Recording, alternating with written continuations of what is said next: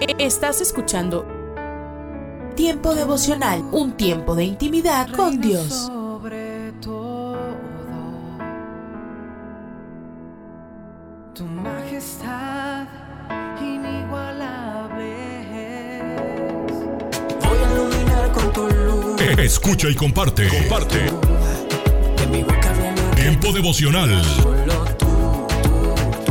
en las plataformas Spotify, Google Podcast, Amazon Music y donde quiera que escuches tus podcasts.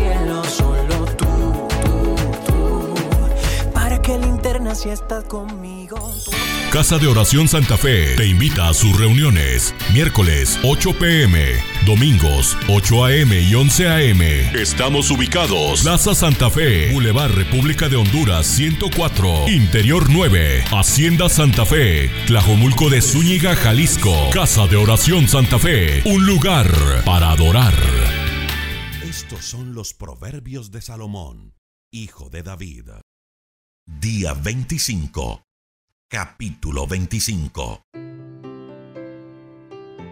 La siguiente lista de proverbios de Salomón fue preparada por los servidores de Ezequías, rey de Judá. A Dios lo alabamos, porque vive en el misterio. Al rey lo respetamos, porque trata de entenderlo. El cielo está allá arriba, la tierra está aquí abajo, pero la mente de los reyes nadie sabe dónde está. En cuanto el joyero limpia de impurezas la plata, puede hacer una copa. En cuanto el rey limpia de malvados el reino, puede hacer justicia. Cuando estés ante el rey, no te sientas importante. No te des aires de grandeza. Vale más que el propio rey te diga dónde sentarte y no que pases vergüenza ante sus invitados. Si de algo eres testigo, no vayas corriendo a los tribunales. No sea que al fin de cuentas, otro testigo lo niegue y te ponga en vergüenza.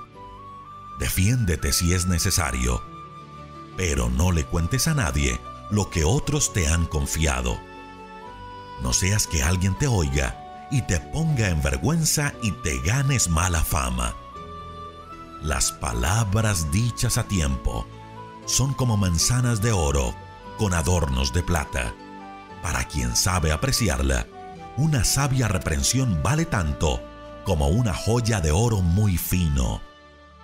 Tan refrescante como apagar tu sed con un vaso de agua fresca es contar con un amigo a quien puedes confiarle un mensaje. Hay quienes hablan de dar y nunca dan nada. Son como las nubes oscuras que anuncian lluvia y no llueve. La paciencia vence toda resistencia. La cortesía vence toda oposición. Si encuentras miel, no comas demasiada. La mucha miel empalaga. Con los amigos, guarda tu distancia. Visitarlos demasiado ya es molestia. Quien habla mal de su amigo, lo hiere más que una espada. Confiar en gente traicionera cuando se tienen problemas es peor que comer con dolor de muelas o caminar con una pierna rota. Nadie cura con vinagre una herida, ni anda desnudo en el frío, ni les canta canciones a los que están afligidos. Si tu enemigo tiene hambre, dale de comer. Si tiene sed, dale de beber. Así Dios te premiará y harás que a tu enemigo le arda la cara de vergüenza. El viento del norte hace llover y las malas lenguas hacen enojar. Más vale vivir en un rincón del patio que dentro de un palacio con una persona agresiva. Qué gusto se recibe el agua fresca cuando se tiene sed. Así se reciben las buenas noticias que vienen de tierras lejanas. Cuando el hombre bueno se rinde ante el malvado, se contamina como un río al que se arrojan desperdicios. Tan malo es comer mucha miel como recibir muchos halagos. quien no controla su carácter es como una ciudad sin protección. Salmo 34. Bendice todo el tiempo. Alabaré al Señor, pase lo que pase. Constantemente hablaré de sus glorias y de su gracia. Me gloriaré de todas sus bondades para conmigo. Anímense todos los desalentados. Me encanta este Salmo 34, versos 1 y 2. Cuando nos va bien o cuando nos va mal, en todo tiempo y en todo lugar, bendice a Dios. Cuando pensamos en lo que significa ser bendecidos, la mayor parte del tiempo pensamos en las cosas buenas que nos han sucedido. Posiblemente que aún permanezcamos trabajando o que tenemos un techo donde dormir o quizá que vencimos una enfermedad o fuimos bendecidos con el retorno de una buena salud. Las bendiciones y los buenos tiempos van de la mano. Es fácil celebrar y tener una actitud buena cuando las cosas nos están saliendo bien. Pero cuando pasamos por momentos difíciles o por temporadas difíciles, ¿qué cuando somos despedidos? ¿Qué pasa cuando se termina una relación de años? ¿Dónde están las bendiciones cuando nos pasan cosas que no entendemos? Luego de tantos años, de tantos días de estar en casa, es fácil desanimarse, es fácil renunciar a nuestros sueños y pensar que va a ser el fin. Dios usa las temporadas difíciles como parte de su plan. En estos tiempos es donde realmente uno va creciendo y va madurando. Es allí donde tu carácter se desarrolla, donde aprendes a confiar en Dios y a perseverar, y donde tus músculos espirituales se fortalecen cuando pasamos por temporadas difíciles es cuando más oramos, cuando más nos acercamos a Dios. Es un tiempo para callarse y escuchar lo que Dios está diciendo. Es allí donde se muestra quiénes somos realmente, donde en esas temporadas difíciles Dios saca lo mejor de nosotros. Fueron en las noches solitarias, las veces que pensé que no lo lograría, esos momentos en los que me bloqueé horrible, los que desarrollaron una fuerte confianza en Dios. Aprendí a no quejarme por los malos tiempos, sino a bendecir a Dios en todo tiempo. Cuando José fue acusado falsamente y puesto en prisión por 13 años, la Biblia nos dice que afligieron sus pies con grillas y en hierro fue puesta su alma. En esa prisión José desarrolló fuerza una perseverancia que no podría haber obtenido de ninguna otra manera. Hay algunas lecciones que solamente se pueden aprender en temporadas difíciles.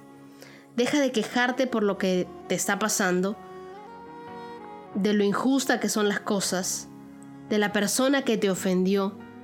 Quizás sea incómodo, probablemente no te guste, pero está cooperando todo para tu bien. Bendice a Dios todo el tiempo estás desarrollando algo en ti que solo se puede obtener cuando los tiempos son malos y no mejoran. Tu actitud debe ser, Dios, sé que estás conmigo justo ahora, no me voy a amargar, no me voy a quejar, no me haré la víctima, quizás no te veo ahora, pero creo que estás obrando a mi favor. Me estoy volviendo más fuerte, estoy desarrollando paciencia, y perseverancia, estoy aprendiendo a confiar en ti. Piensa por un momento esto. Si Dios no fuera a usar esto para tu bien, ¿lo habría permitido? Quizá no lo entiendas hoy. Podría no tener sentido, pero Dios sabe lo que está haciendo. Es solo una temporada, no es algo permanente, es solo temporal. Te asombrará el impacto que tiene tu persistencia. Bendice a Dios todo el tiempo. Aun cuando no tengas ganas, bendice a Dios por todos los momentos.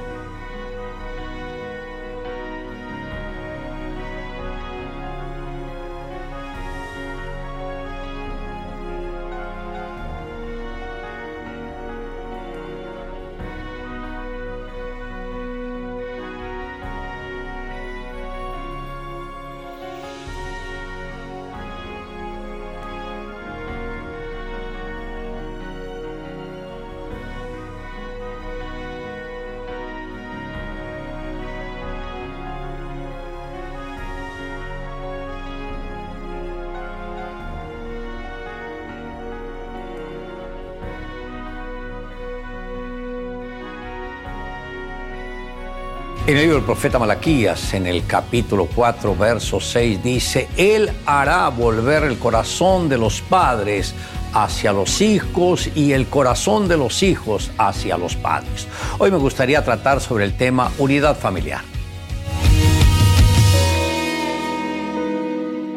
Por lo general, las experiencias que se tienen durante los primeros años de vida marcan el comportamiento, el carácter y la personalidad del individuo en el futuro. Los traumas más fuertes se originan por la despreocupación de los padres hacia los hijos. Todo hijo anhela sentirse importante y espera que sus padres se lo expresen con caricias, abrazos y palabras de aliento. La versión de la Biblia al día dice, enséñale al hijo a elegir la senda correcta y cuando sea mayor permanecerá en ella. Esto está en Proverbios capítulo 22, verso 6. La instrucción de todo padre debe abarcar los siguientes aspectos. Número uno, comunicación es el tiempo que debe pasar un padre con los hijos en el camino de la vida. Y estas palabras que yo te mando hoy estarán sobre tu corazón y las repetirás a tus hijos y hablarás de ellas estando en tu casa y andando por el camino y al acostarte y cuando te levantes. Esto está en el libro de Deuteronomio, en el capítulo 6, los versos 6 y 7. En segundo lugar, respeto. Si un padre acostumbra a gritar a sus hijos, ellos creerán que es lo correcto pero si lo respeta, valora y acepta sus opiniones, podrán desarrollarse con éxito en la vida. En tercer lugar, equilibrio. El niño necesita mucho amor y atención, pero si le damos amor sin disciplina, crece con el concepto de que si los padres, o sea, la autoridad de ellos, se rindieron a sus pies, todos deben doblegarse a sus deseos sin importar a quién atropelle. En cuarto lugar, amor. En 1 Corintios, en el capítulo 13, Pablo dice que quien ama es fiel a ese amor cueste lo que cueste. Siempre confía en la persona amada, espera lo mejor y la defiende con firmeza. El amor a un hijo implica sacrificio y destinar tiempo a estar con él. Se debe disfrutar al máximo en armonía de su crecimiento. Así quedarán gratos los recuerdos en el niño y lo agradecerán en el futuro. El apóstol Juan en su primera carta dijo, en el amor no hay temor, sino que el perfecto amor echa fuera el temor, porque el temor lleva en sí castigo, de donde el que teme no ha sido perfeccionado en el amor. Esto está en primera de Juan, capítulo 4, verso 18 es interesante ver cómo el apóstol habla del amor y dice que el amor no tiene ningún temor, que el perfecto amor echa fuera el temor. El que teme está expuesto al castigo y está expuesto porque no ha sido perfeccionado en el amor. Recuerde, Dios es amor. Al estar conectados con Dios, estamos conectados con el amor. Por eso, apropiese de estas palabras, que el perfecto amor echa fuera el temor. No permite el temor en su corazón, no lo permite en su vida, sino aférrese a ese amor que el mismo Señor ha puesto en su corazón. Había una vez un viejo granjero que vivía en un pueblo y tenía cuatro hijos. El granjero trabajaba muy duro, pero sus hijos no le ayudaban. Eran muy egoístas los unos con los otros. Solo hacían lo que era mejor para cada uno. Los hijos del granjero nunca se ponían de acuerdo, así que el granjero decidió que debía hacer algo porque amaba mucho a sus hijos decidió darles una lección. Llamó a sus cuatro hijos. Cuando sus hijos aparecieron, el granjero tenía en sus manos un manojo de palos atados con una cuerda. Luego llamó a su hijo mayor. Él le dijo, ¿puedes intentar romper este manejo de palos? El hijo mayor trató, pero no pudo romperlo. Luego llamó a cada uno de sus hijos y les pidió lo mismo. Cada uno de ellos hizo su mejor esfuerzo para romper el manojo de palos. Todos querían ser mejores que sus otros hermanos, querían hacer lo que sus hermanos no podían, pero ninguno de ellos tuvo éxito el padre miró a sus hijos cansados, sudorosos y pidió a uno de ellos que desatara el manojo. Luego les pidió a cada uno de ellos romper los palos individualmente. Ahora cada uno podía hacerlo con bastante facilidad. Ven, dijo el viejo granjero, ustedes son como estos palos. Unidos nadie podrá romperlos pero si se separan los romperán uno a uno. Los hijos del granjero aprendieron toda la lección, se convirtieron en los mejores amigos. Le invito a que me acompañe en la siguiente oración. Amado Dios, gracias porque cuando nos creaste lo hiciste con un propósito. Gracias por la familia donde me pusiste. Gracias Señor por abrir las puertas para que tuviera un encuentro personal contigo. Y gracias por tu palabra porque me ha enseñado lo que es el verdadero amor. Y solo te pido Dios que me ayudes a crecer en el amor, que no tenga resentimiento con ninguna persona y que pueda demostrar amor aún a aquellos que no lo merecen. Te amamos Dios en Cristo Jesús. Amén. Declare juntamente conmigo, Él hará volver el corazón de los padres hacia los hijos y el corazón de los hijos hacia los padres.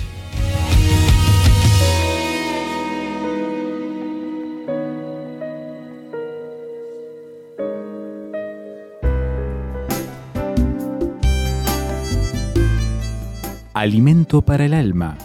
Lecturas diarias de inspiración producidas por Radio Transmundial. Y se cerró la puerta. Una vez un supuesto amigo ultimaba los preparativos para una fiesta. Pasé por allí y me dije, este es mi amigo, seguro no se opondrá si entro. Pero cuando me vio, le dijo a un ayudante, por favor, ciérreme la puerta, y la cerró, pero conmigo afuera.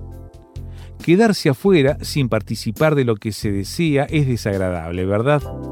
Muchos saben cuán desolador es cuando se cierra una puerta frente a nuestras narices. La puerta que se cierra no siempre es la manifiesta intención de otro. Suele ser el portazo que despierta la realidad de una oportunidad perdida, de la ilusa confianza de quien no se preparó para disfrutarla, de lo que se pierde por descuido o negligencia. En esto, las vírgenes imprudentes ilustran bien la costumbre de dejar las cosas para última hora, la perplejidad de quienes no perciben cuán fugaz e impactante es ni su utilidad para ultimar detalles. Es la que inspira confianza en lo realizado, pero igual presagia la pérdida irreparable, una frustración indecible y dolorosamente justa. Una puerta abierta es oportunidad, tiempo para enmendar, realizar, alcanzar y hasta perdonar. Pero una puerta cerrada alude a lo que no se hizo, los problemas no resueltos, dejar las cosas a medias.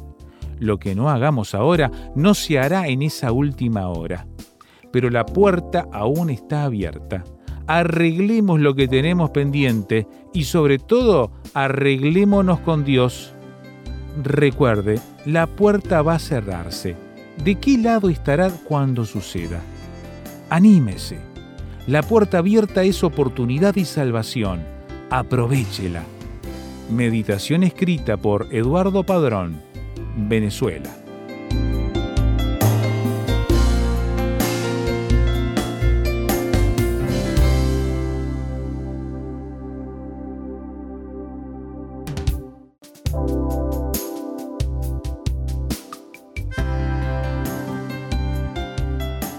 Para más información o si desea adquirir el libro Alimento para el Alma, escriba a apa.transmundial.org o llame aquí en México al 50 25 42 06. 50 25 42 06. Alimento para el Alma es una producción de Radio Transmundial.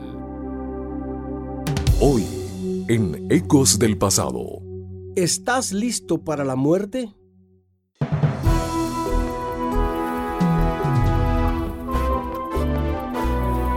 Ecos del Pasado con Emilio Mesa.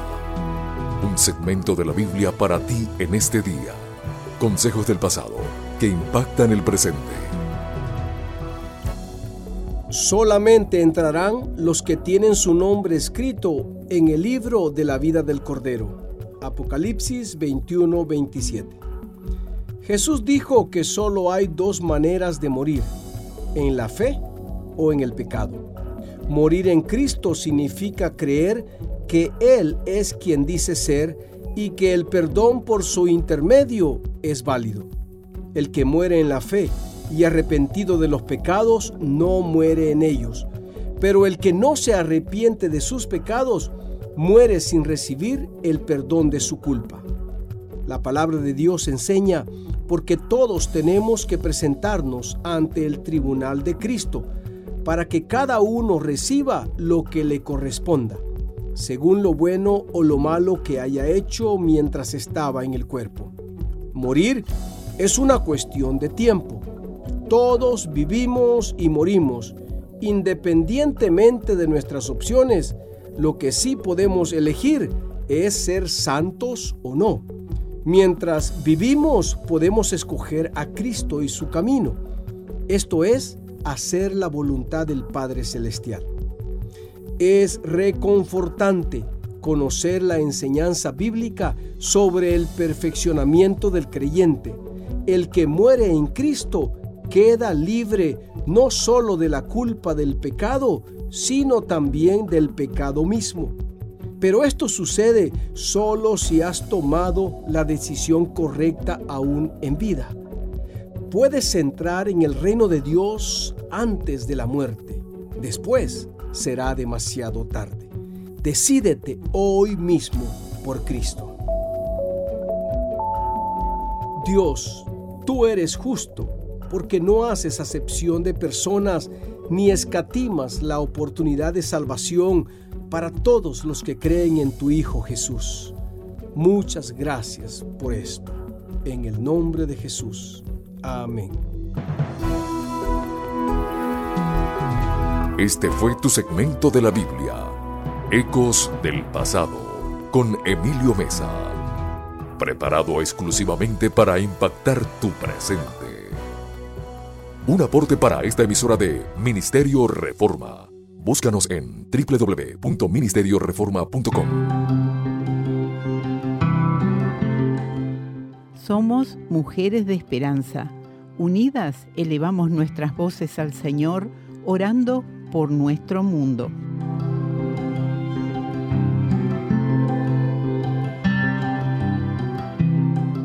Señor, te agradecemos por la exitosa reunión de oración en Alemania de RTM Mujeres de Esperanza en el 2022 y por aquellos que sostienen el ministerio financieramente y con sus oraciones. Gracias Señor, te lo pedimos y agradecemos en el nombre de Jesús. Amén. Descarga el boletín de oración con todas las peticiones del mes, artículos adicionales para sembrar esperanza en mujeresdeesperanza.org o solicítalo por WhatsApp al signo de más 598 91 610 610.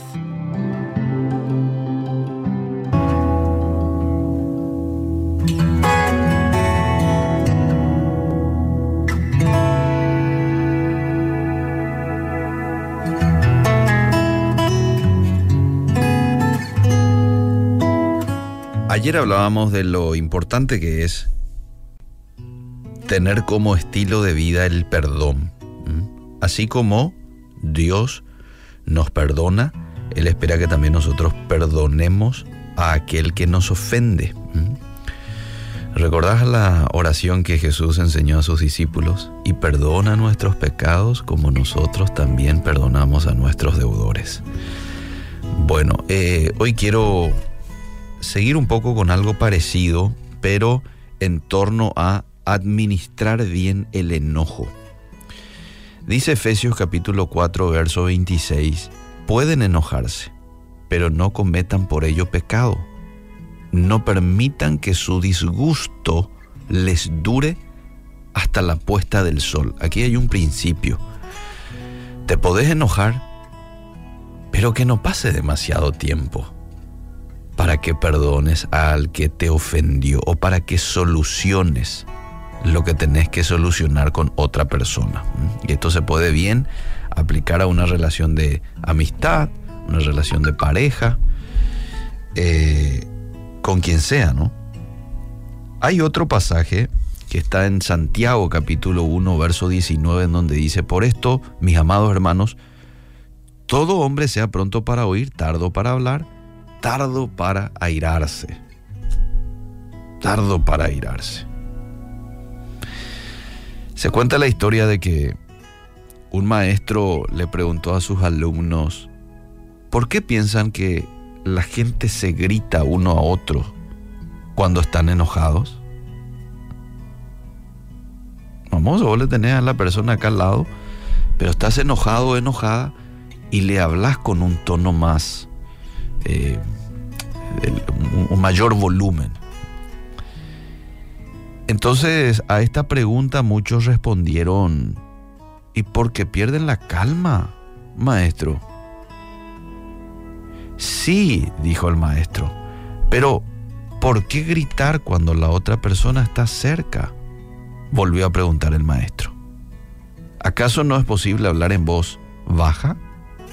¿Por qué razón le tenés que gritar a una persona que tenés al lado?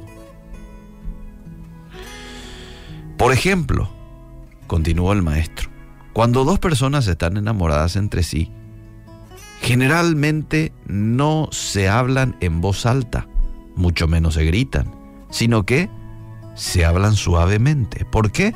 Porque la distancia entre ellos es muy corta. Sus corazones están muy cerca el uno del otro. Basta con susurrarse y finalmente con solo mirarse. Ni susurros hace falta. Pero cuando dos personas están enojadas, sus corazones se alejan tanto el uno del otro que para cubrir esa distancia y poder escucharse necesariamente deben gritar. Mientras más enojados estén, más tendrán que elevar la voz para poder escucharse, continuó el maestro. Dios cuando nos manda a ser lentos para hablar y rápidos para perdonar, más aún cuando estamos enfadados, eh, por algo lo está haciendo. Por algo lo está haciendo. No vayas a permitir que tu corazón hoy se aleje del corazón de otros y menos de un ser querido. Evita palabras, amable oyente, que provoquen mayor distanciamiento entre vos y una persona, ya que puede que llegue un día en que la brecha sea tanta que ya no sea posible encontrar el camino de regreso. Y no estamos nosotros para provocar distanciamiento. Al contrario, como hijos de Dios, estamos para provocar eh, reconciliación, para provocar perdón, para crear un ambiente de paz. La Biblia dice que bienaventurados son los que buscan la paz. Yo sé, a veces estamos molestos y probablemente hasta tengamos razones para estar molestos, ¿verdad? Lo que hizo es grave, me hirió, me hizo esto, me hizo aquello. Porque así hablan cuando uno está herido, ¿verdad? No estás en mi zapato, puede que te diga alguien. Me estás hablando del perdón, de crear un buen ambiente, pero ¿y si te hacen esto como a mí me lo hicieron? Y sí, puede que tengas razón. Está bien, tenés razones quizás para estar enojado, enojada, pero que no pase demasiado tiempo para solucionar. ¿eh? No vayas a darle rienda suelta a tu enojo y empezar a decir cosas que no tenés que decir, que después te vas a arrepentir o que cree demasiado brecha de separación entre vos y esa persona. Míralo con la perspectiva real, espiritual de la cosa. ¿Y cuánto perdón hemos recibido nosotros por parte de Dios? ¿Cuántas veces tuve yo personalmente que acercarme a Jesús y decirle, perdóname, perdóname por esto que dije, perdóname por esto que hice, perdóname por esto que pensé. Y Dios me perdona, pues entonces yo también debo de estar abierto a perdonar a aquel que me hirió. Que Dios nos ayude, que Dios nos dé un espíritu tranquilo, de manera a poder administrar bien una situación de enojo. Probablemente hoy tengas que pasar por una situación como esa. Si no hoy, mañana. Porque nos relacionamos con personas y a veces las personas fallan. Así como otros fallan, nosotros también fallamos. Entonces tenemos que administrar bien una situación de enojo. ¿Y quién mejor que el Espíritu Santo para ayudarnos para darnos la capacidad. Gracias Señor te damos en esta mañana por tu palabra. Dejamos en tus manos nuestro día. Ayúdanos a poder administrar una situación de presión, una situación de ira, una situación de enojo de la mejor manera, como tú me pides que administre, con paz y con un espíritu de reconciliación. Que no hiera que no pague con la misma moneda a otros, sino que dame la capacidad de poder en este sentido actuar como tú esperas que yo actúe. En el nombre de Jesús. Amén y amén.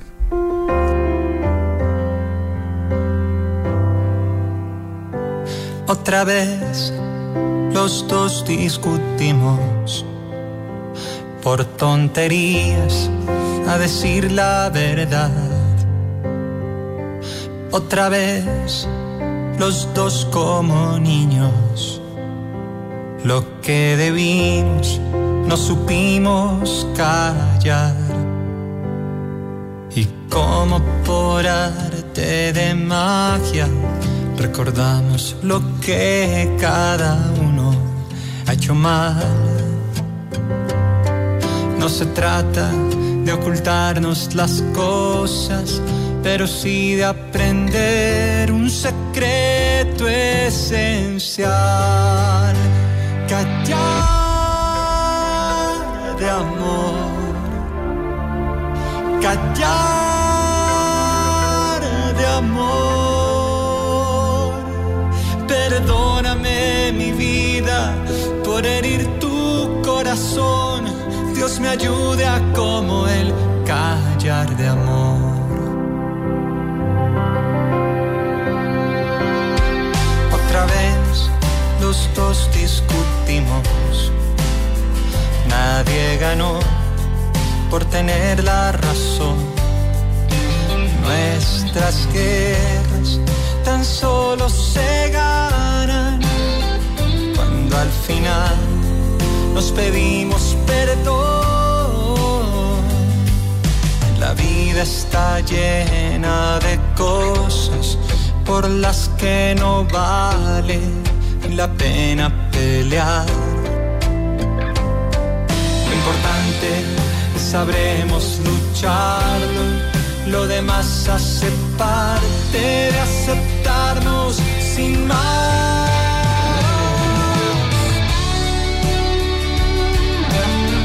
Hola, soy Dorothy. El ángel del Señor en sí mismo es una persona distinta de Dios el Padre. El ángel del Señor es el Dios visible del Antiguo Testamento, así como Jesucristo es el Señor visible del Nuevo Testamento. En otras palabras, la deidad de Jesucristo en el Antiguo Testamento es descrita como el ángel del Señor o de Dios o de su presencia. Es el Señor Jesucristo preencarnado. Él es una de las tres personas que componen la divinidad. En la Biblia de Cambridge leemos que hay un pronóstico fascinante de que el Mesías venidero, el Señor Jesucristo, atravesará con sorprendente consistencia la oscuridad a intervalos desde Génesis hasta Malaquías. Abraham, Moisés, la esclava Agar, el empobrecido agricultor Gedeón, incluso los humildes padres de Sansón habían visto y hablado con el ángel del Señor siglos antes de que los ángeles anunciaran el nacimiento de Jesucristo en Belén, cuando él vino en forma humana. ¿Alguna vez has pensado en eso? Sabes, alabamos a Dios por aquel pequeño bebé en Belén, pero cuando abrimos el Antiguo Testamento no nos damos cuenta que cada vez que leemos del ángel del Señor estamos hablando de Jesucristo. Consideremos a Agar, aquella muchacha esclava. Veamos su historia. La encontrarás en Génesis capítulo 10. Esta muchacha egipcia era una sirvienta de Sarai, Ahora, tanto Abraham como Sarai crecieron en Ur de los Caldeos. En aquellos días era costumbre que si una mujer no tenía hijos, llevaría a su esclava o concubina a su esposo con quien éste procrearía un hijo y aquel niño sería considerado hijo de la dueña de esa esclava. Así fue como sucedió en este caso. Ahora, Solo porque esta historia está en la Biblia no significa que el Señor Dios Todopoderoso aprobara tal práctica. Tampoco está de acuerdo como cuando decimos, bueno, así es la costumbre de hoy. Así que hagamos esto y vamos a hacer aquello que por último todos lo hacen de esa manera. En nuestra iglesia se acostumbra a hacerlo así porque piensan que así es como debe hacerse. No, debemos tomar en cuenta qué es lo que Dios quiere que hagamos. No nos corresponde a nosotros resolver los detalles. Nosotros debemos entender que por fe en Cristo nos sometemos a su plan y con frecuencia su plan no puede ser explicado en términos de lógica humana, porque Él ve aquello que nosotros ni siquiera entendemos. Regresando a Génesis capítulo 16 versículo 2 leemos, quizá tendré hijos de ella, de Agar, y atendió a Abraham el ruego de Sarai. Mira, en primer lugar, Sarai estaba equivocada, al igual que Abraham, al seguirla. Aquí estaba Sarai pensando, todos están arrullando un bebé y yo no tengo uno. Su mente estaba obsesionada por un bebé, pero ella pasó por alto que Dios les había hecho una promesa. Dios había prometido que les daría un hijo, que formaría parte de una descendencia muy grande que vendría al mundo. Pero ella estaba impaciente y de alguna manera estaba tratando de trabajar para Dios, de ayudar a Dios. ¿Te encuentras hoy en una situación similar? ¿Estás en una posición en la que sabes que Dios obrará esto, pero estás tratando de apresurarte? ¿Estás tratando de cortar algunas esquinas y piensas, si yo hago esto y aquello será de ayuda para Dios, va a avanzar más rápido? Es muy fácil asumir nuestro propio plan. ¿Qué vamos a hacer? ¿Cómo vamos a terminarlo? ¿Qué creemos que será lo mejor para el futuro? Pero cuando caemos en esa trampa, estamos iniciando grandes problemas, problemas tremendos. ¿Qué estás haciendo hoy para darte cuenta que te has salido del plan perfecto del Señor? Los grandes problemas siempre siguen a nuestras decisiones equivocadas, especialmente cuando tomas una posición de autoridad y te sales de la cobertura protectora del Señor. Mira, luego sucedió que la criada que estaba bajo su señora se enalteció repentinamente sobre ella, mientras la esclava lograba lo que su ama no podía hacer. Sucedió que la criada gobernaba la casa. De repente aquella criada miró con desprecio a la señora. Ahora, esto es lo último que Sarai pensó que sucedería. Mira, no nos damos cuenta lo que desatamos cuando hacemos las cosas a nuestra manera. Sarai estaba teniendo problemas con Agar y por tanto la humilló y la afligió severamente. ¿Y qué crees que pasó? Agar huyó. Ella huyó con ese bebé en su vientre, pero allí a donde huyó esta pequeña esclava se encontró con el ángel del Señor. ¿De qué estás tú huyendo hoy? ¿Qué te está diciendo Dios? ¿Te darás la vuelta y lo escucharás? Espero que sí el alimento que tu alma necesita que puedas comenzar un nuevo día. Es el momento de abrir nuestra mente y corazón para que juntos comencemos a vivir en bendición, en oración y en victoria me levanto hoy con reflexión, meditación, con la palabra del Señor. La dosis diaria con William Arana. Los que vienen escuchando las dosis, hay una anécdota que esto funcionaría muy bien para hablar un poco acerca de lo que la vida nos enseña y especialmente el manual del hombre, es decir, la palabra de Dios. Y es una historia que tiene que ver con un animalito, con una lora. Había una lorita en una casa de una señora y esta lorita estaba en una jaula inmensa, o sea, vivía en un muy cómodo lugar. Esta lorita tenía buena alimentación, la jaula era inmensa también, era grande, era una jaula, pues una lora grande, pero también su jaula era la que jaula. Entonces, pues la lorita gozaba de paz, de tranquilidad, de buena comida, nunca le faltaba nada, estaba viviendo a todo dar. Y pues era feliz, además la lora había aprendido a imitar muchas palabras que su dueña le había enseñado. Entonces era una delicia escuchar esta lora. Y entonces resultó ser una lora pues de muy buena y agradable compañía para la, la anciana de esta casa. Pero un día que pasó, la puerta de esta inmensa jaula de esta lora quedó abierta y entró el gato y se la comió. sí, se la comió. Ay, pobrecita, dijiste tú también, ¿no? Sí, se comió la lora. La lora estaba acostumbrada a que la señora abriera esa puerta y para ella era normal no atacaba ni nada porque estaba acostumbrada que cuando le abrían tenía provisión, tenía comida, tenía agüita. O sea, nunca le habían enseñado que el abrirle la puerta era peligroso. Entonces la lora vio que, escuchó que su puertica se abrió y el gato entró y prun se la comió. Entonces ella ni escándalo hizo, se la mandó de un solo tarascazo. Tal vez hubiera bastado que la anciana la molestara tal vez un poco cuando ella le ponía la comida, no solamente para ponérsela, haberla molestado, hurgarla, o sea, que ella aprendiera que si se abría la puerta también tenía que estar a la defensiva, tal vez tocándola con un palito, eh, molestándola con el agua, para que ella se alborotara. Y de pronto, si eso hubiese pasado antes, se hubiera evitado una desgracia. Y de pronto ella habría aprendido que cada vez que se abriera la puerta, no solo era para cosas placenteras, de pronto saber que si le abrían esa puertica le fastidiaban su paz. En nuestra naturaleza, y esta historia cae como anillo al dedo para hablarles de lo siguiente. Nosotros, después de que Adán y Eva hubieran pecado, hubieran caído, nuestra realidad es que sobrevivimos. Algunos están mejores que otros. Usted que me está escuchando dirá, no, es que mi situación no se compara con la de nadie. Pero ¿qué sabes tú o qué sabemos nosotros con qué está amaneciendo hoy una persona? ¿Con qué tiene que lidiar hoy? El dolor, la enfermedad, todo esto siempre ha estado presente en la vida de cada uno de nosotros. O sea, no existe una felicidad absoluta que no, es que yo necesitaba tener mi casa y ya. Si yo tuviera casa, carro, beca, si yo tuviera esto, si yo tuviera que no, no, no hay felicidad absoluta. He aprendido y creo que todos de una u otra manera vamos aprendiendo de que no hay felicidad absoluta y que solo hay momentos felices. Unos cuantos no importa. Y qué rico es cuando uno puede aprovechar esos momentos felices con los amigos, con la esposa, con el esposo, con los hijos y aprovecharlos, porque todo eso no va a ser eterno. No, a veces hay un compañero en la oficina, en la empresa, en el trabajo, a veces pasa algo en la casa, o sea, un momento estás súper yuppie.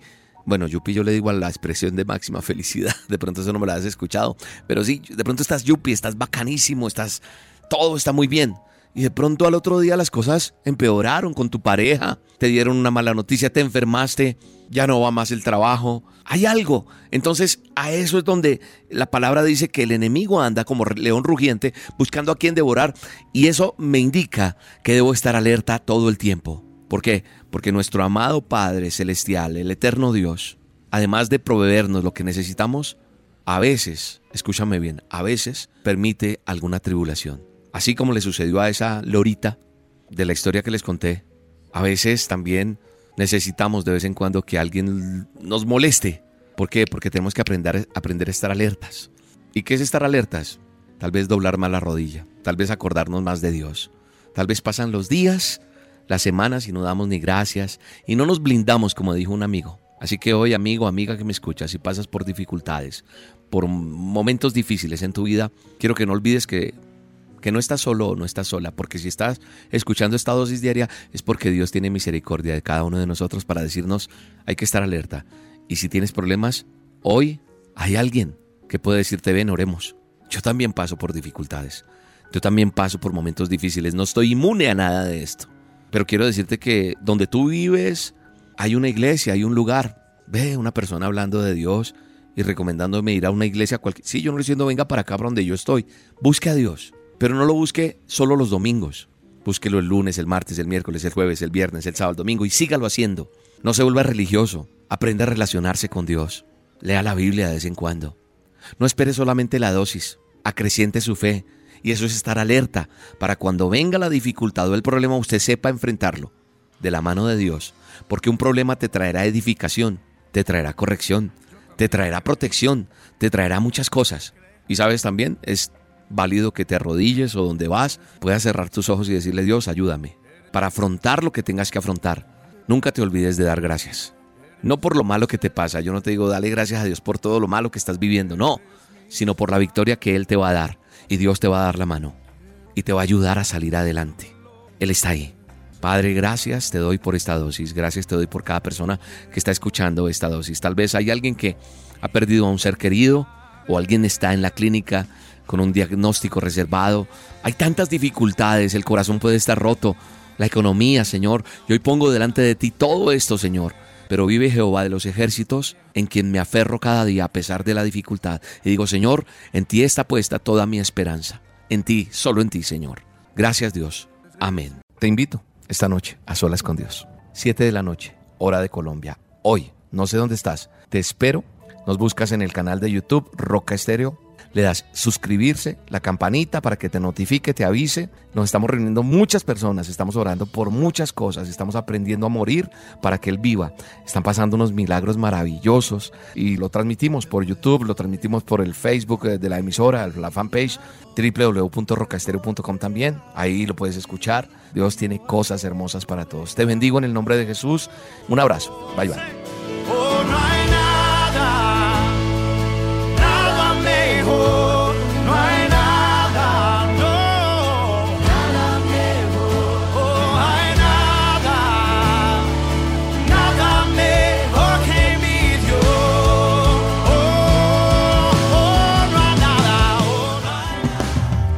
La dosis diaria con William Arana, tu alimento para el alma.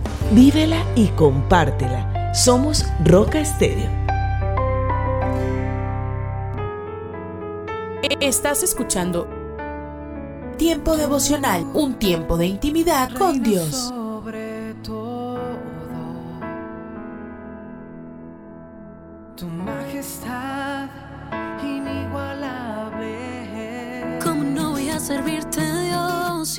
Eh, escucha y comparte. Comparte. Si estuviera en el fondo del mar. Tiempo devocional. tú me salvarás. En las plataformas Spotify, Google Podcast, Amazon Music y donde quiera que escuches tus podcasts. Por amor, mi mejor canción.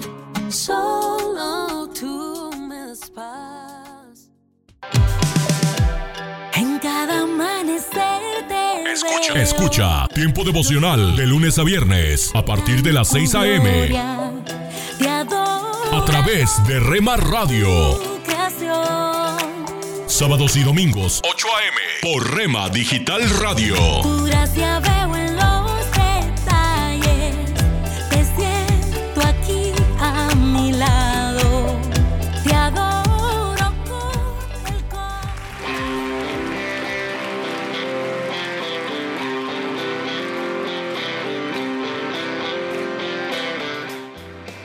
En Iglesia Puerta Abierta tendrás un nuevo comienzo. Ven con toda tu familia, todos los domingos a partir de las 5 de la tarde. Iglesia Puerta Abierta, nuevos comienzos. Privada Loma Vallarta número 39, Colonia Loma del Paraíso, tercera sección en Guadalajara. Para más información búscanos en Instagram o en Facebook como Puerta Abierta NC. En Puerta Abierta NC somos una iglesia que crece.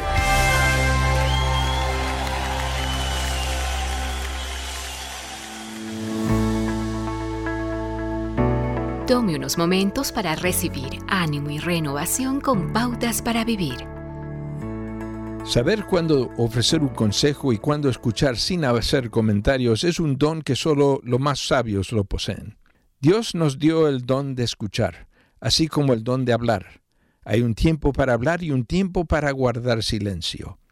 Una carta escrita por un amigo que ofrecía muchas conferencias decía, no puedo controlarme cuando se trata de decir a una persona lo que es verdadero. En ocasiones puedo ser brutalmente franco.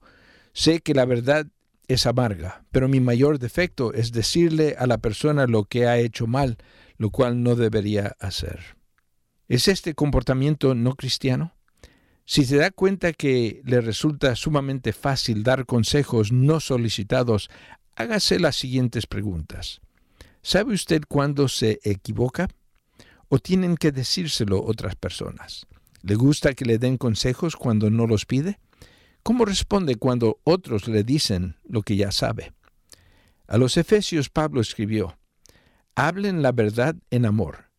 Y es la última frase, en amor, que exige que aprendamos a saber guardar silencio. Todo lo que dice puede ser verdad, pero cuando no lo habla con amor, lastima los sentimientos del otro. Antes de hablar, es el amo de sus palabras, pero una vez que abrió su boca para hablar, sus palabras se vuelven en su amo.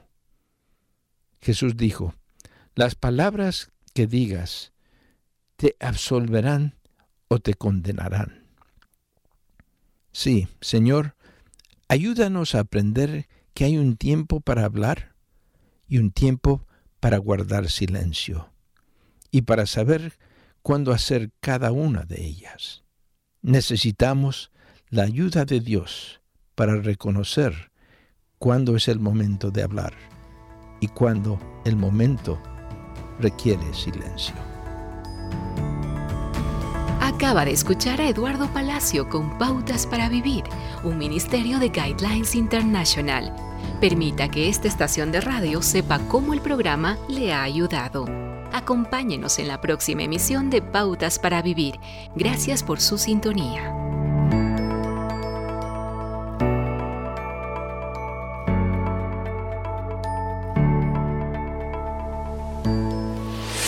Hola lectores de la Biblia, bienvenidos a la sinopsis de la Biblia.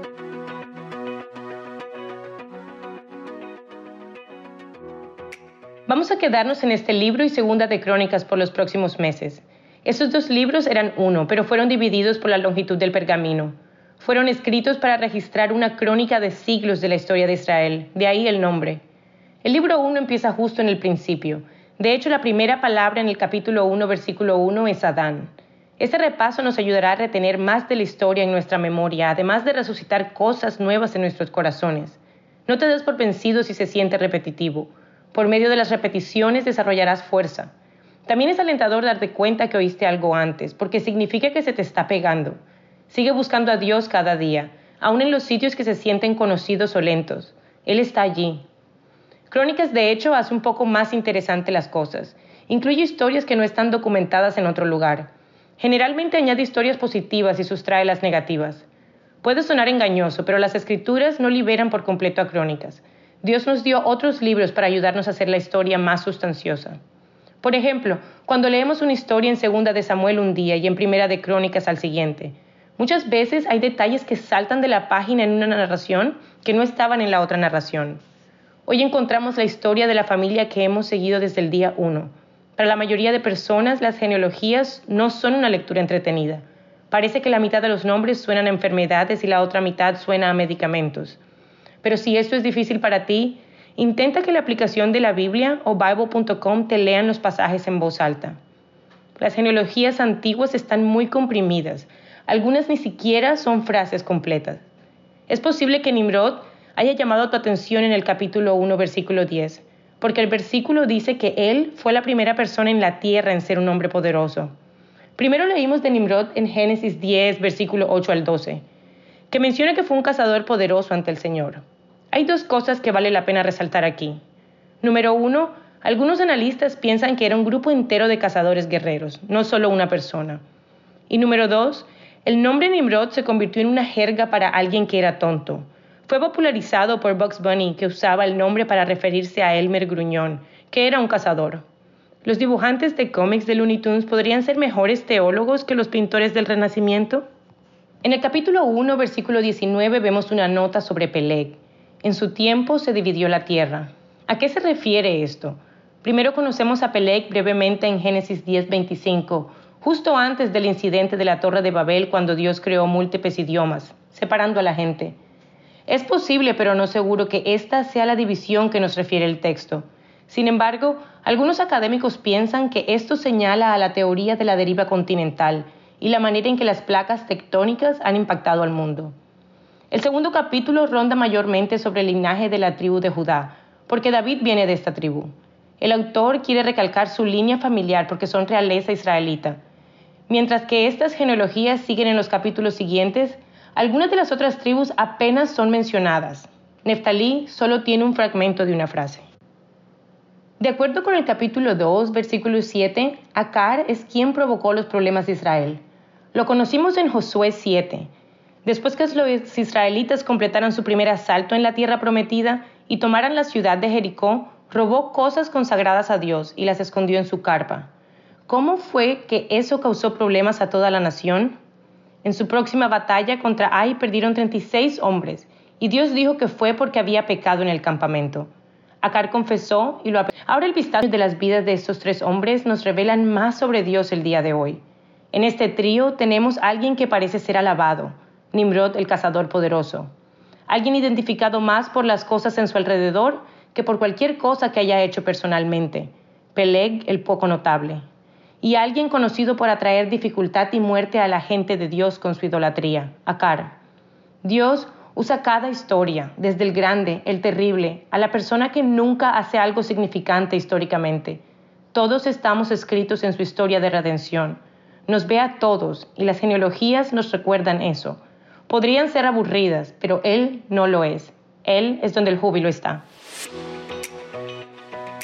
La sinopsis de la Biblia es presentada a ustedes gracias a D-Group, estudios bíblicos y de discipulado que se reúnen en iglesias y hogares alrededor del mundo cada semana.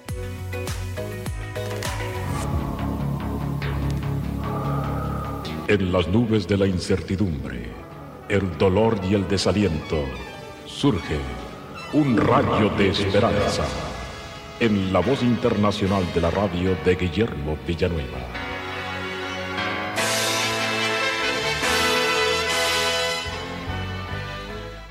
Un marinero portugués, habiendo logrado guiar su barco a puerto seguro durante una gran tormenta, dijo blasfemando, Ahora me encuentro seguro y ni Dios mismo podrá dañarme.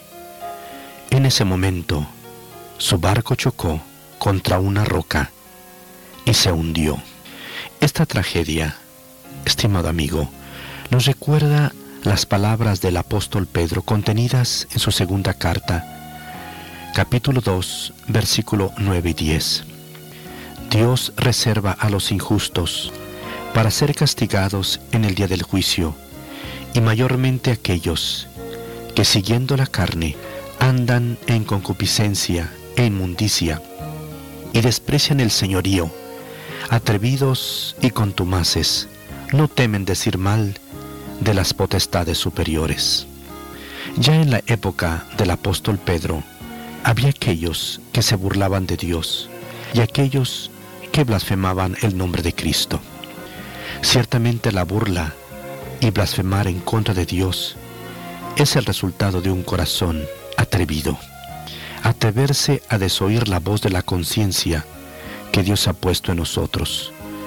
Atreverse a blasfemar aquel que ha creado los cielos y la tierra y que es eternamente santo. La Biblia nos dice que el Espíritu Santo constantemente nos está aconsejando que temamos a Dios, que respetemos a Dios, pero a veces nos atrevemos a desoír la voz del Señor y levantamos nuestro puño contra el cielo para blasfemar en contra de Dios. El que se burla o blasfema contra de Dios es aquel que se atreve a recibir el castigo divino voluntariamente, que dice, quiero que Dios me castigue. El que se burla o blasfema en contra de Dios es aquella persona que ignora la grandeza, lo excelso, la belleza, la gloria, lo sublime de la divinidad de nuestro Dios.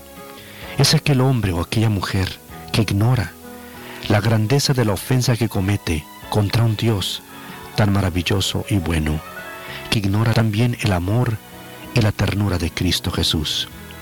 El que se levanta para burlarse y blasfemar a Dios es aquel que ignora la grandeza del gran juicio que viene sobre él, porque todos nosotros tenemos que comparecer ante Dios, el Dios eterno e infinito, ante el cual toda rodilla se va a doblar. Un día nosotros vamos a estar delante de Él, y el que levanta su voz y su puño contra el cielo tendrá que rendirle cuenta de ello en ese día. Pero Dios, sin embargo, aún hoy puede perdonar a aquel que ha blasfemado en contra de Él. Esa es la gran misericordia y el gran amor de Dios. Puede inclusive darle el perdón porque le ama. Si estás en esta condición, mi estimado amigo, el Señor te invita a que te humilles y que te arrepientas. ¿Cómo está tu corazón? ¿Se ha alzado en puño contra de Dios? ¿Le has dado la espalda? ¿Estás lleno de soberbia, burla? Todavía hay esperanza para ti. Cristo te quiere perdonar. Si lo aceptas en el corazón, Él lo hará en este mismo momento. Amén. Esperamos que esta audición, un rayo de esperanza, haya penetrado en su corazón. Si en algo podemos servirle, por favor dirija su correspondencia a Guillermo Villanueva, apartado 77-335, México, Distrito Federal, 11200.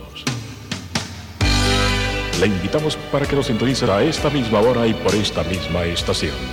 Muchas gracias por la amabilidad de su atención. Hola, les habla Mercy Cosme. Bienvenidos a Latido. ¿Qué mejor lugar para testificar de Jesucristo que en el trabajo? Efesios 6:5 dice, Siervos, obedeced a vuestros amos terrenales con temor y temblor, con sencillez de vuestro corazón, como a Cristo, no sirviendo al ojo, como los que quieren agradar a los hombres, sino como siervos de Cristo, de corazón, haciendo la voluntad de Dios. ¿Sabías que siervo significa literalmente esclavos? En otras palabras, sirve a tu jefe como si fuera Jesucristo. Usted dirá, ¿qué? Así es, los cristianos llenos del Espíritu seríamos los más contratados si cumpliéramos la voluntad de Dios, creando una cultura laboral donde trabajemos con una sonrisa, seamos cuidadosos, honestos y sobre todo confiables. Latido les llega a través del Ejército de Salvación. Hola, soy Johnny Erickson Tara.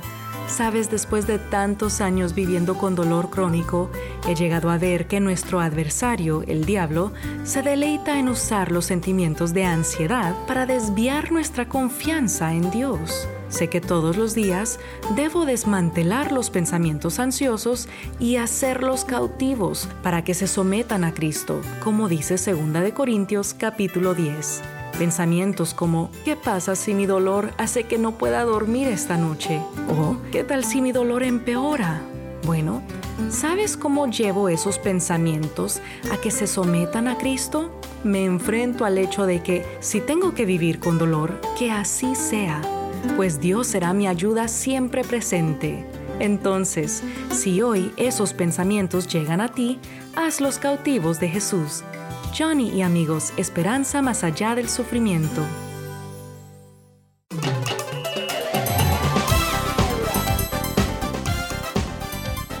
Un momento con Alberto Motesi.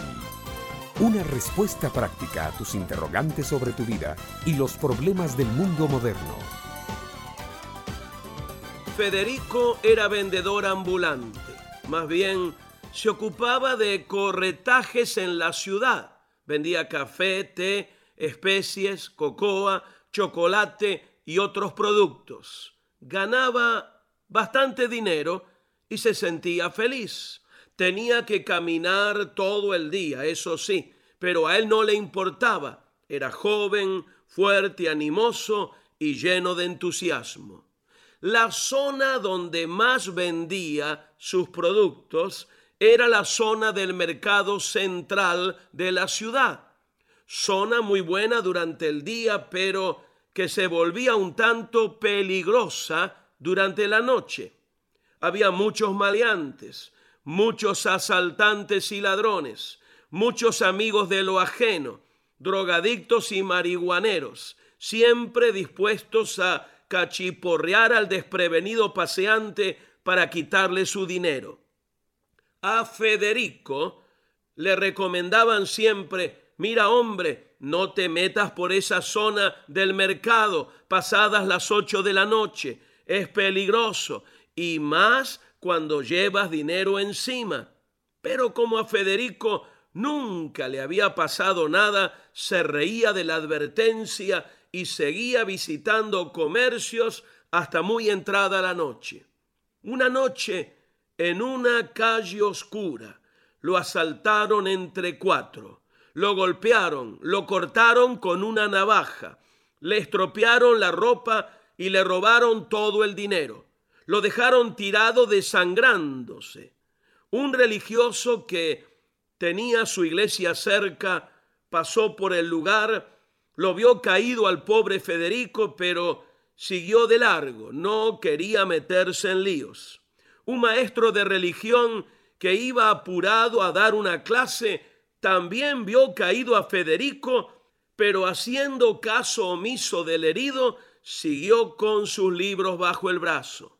Por fin acertó a pasar por la calle oscura un hombre del pueblo, un comerciante también como Federico, viendo caído y quejándose al pobre, se acercó a ayudarle, le vendó un poco las heridas, le dio de beber y lo llevó a una clínica cercana donde lo dejó internado, corriendo él con todos los gastos. Esta es, mi amiga, mi amigo, la hermosa parábola del buen samaritano que pronunció Jesús y tenemos registrada en el Evangelio de Lucas capítulo 10. La puse en términos modernos, pero el sentido es el mismo.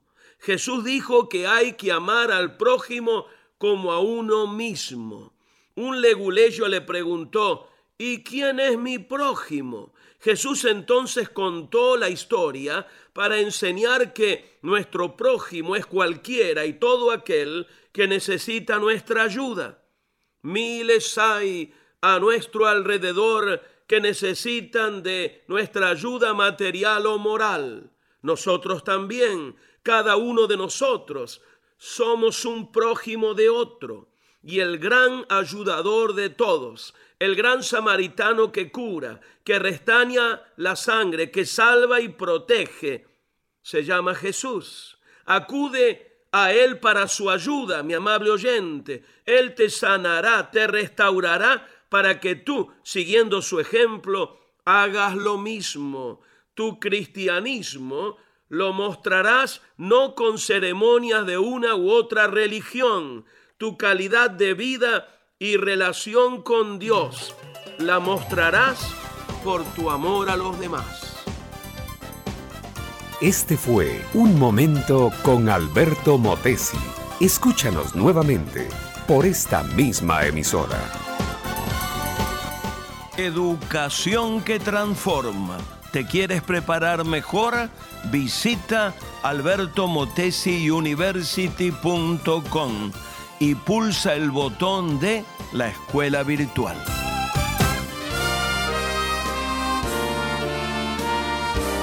presentamos La Buena Semilla, una reflexión para cada día del año. La buena semilla para hoy se encuentra en el Salmo 14, versículo 1. Dice el necio en su corazón, no hay Dios.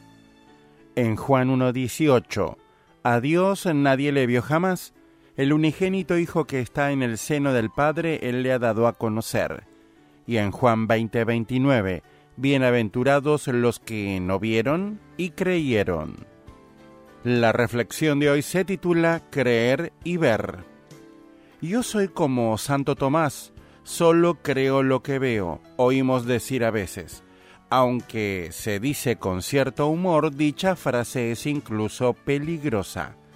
¿Negamos la existencia de los virus o de los átomos porque nunca los hemos visto? De hecho, Tomás se equivocó cuando no quiso creer que los apóstoles habían visto a Jesús resucitado. Si somos como Tomás, también estamos equivocados. Pero él reconoció su error y exclamó en presencia de Jesús, Señor mío y Dios mío. Juan 20:28. Abramos los ojos y contemplemos a Dios en la creación, porque las cosas invisibles de Él, su eterno poder y deidad, se hacen claramente visibles desde la creación del mundo. Romanos 1:20. Por ejemplo, una puesta del sol, un cielo estrellado, una flor, el extraordinario mecanismo del cuerpo humano, la armonía de las leyes físicas. Mi amigo, Dios también se revela a nuestra conciencia. Cada uno de nosotros oye su voz, un día u otro, sobre todo cuando actuamos mal. Por supuesto, es posible ignorar esta voz interior y endurecernos, es decir, hacernos cada vez más insensibles al mal y eso es peligroso. Dios nos habla de muchas maneras, sobre todo mediante su palabra. Leamos la Biblia, especialmente los Evangelios, que son el testimonio de los que vieron a Jesús y vivieron con él. Dios se reveló en la persona de Jesucristo quien dijo, el que me ha visto a mí, ha visto al Padre. Juan 14, 9. Para otros programas, le invitamos que visiten en labuenasemilla.com.ar.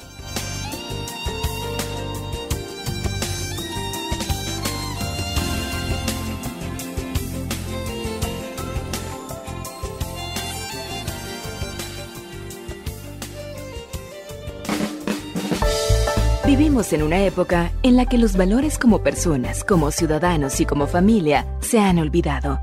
Como hijos, hermanos y padres, todos podemos dar motivación a fin de hacer de la nuestra una mejor sociedad. Motivación con Dairo Rubio Gamboa.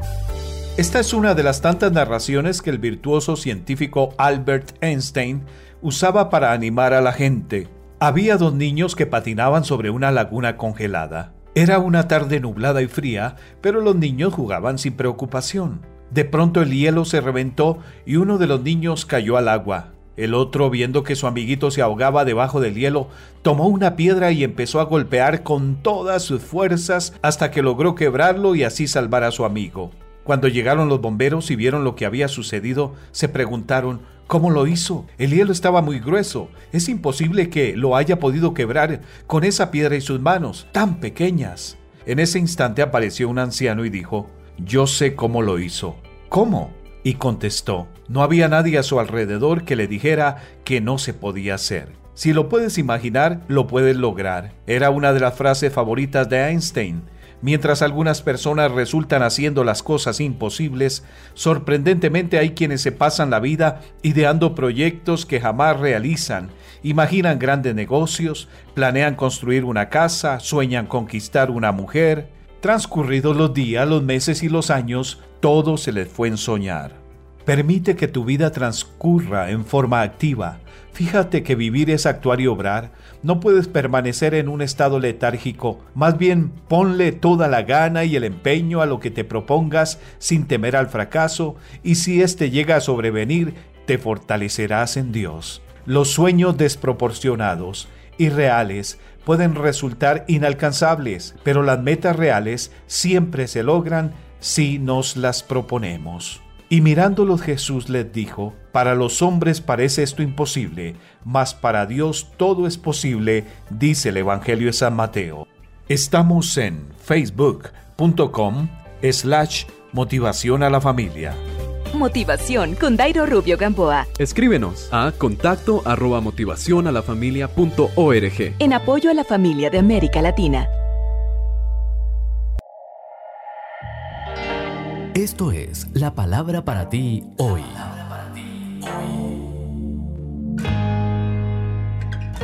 Y la palabra para ti hoy es Coloquemos el yo sobre el altar, escrita por Bob Gass.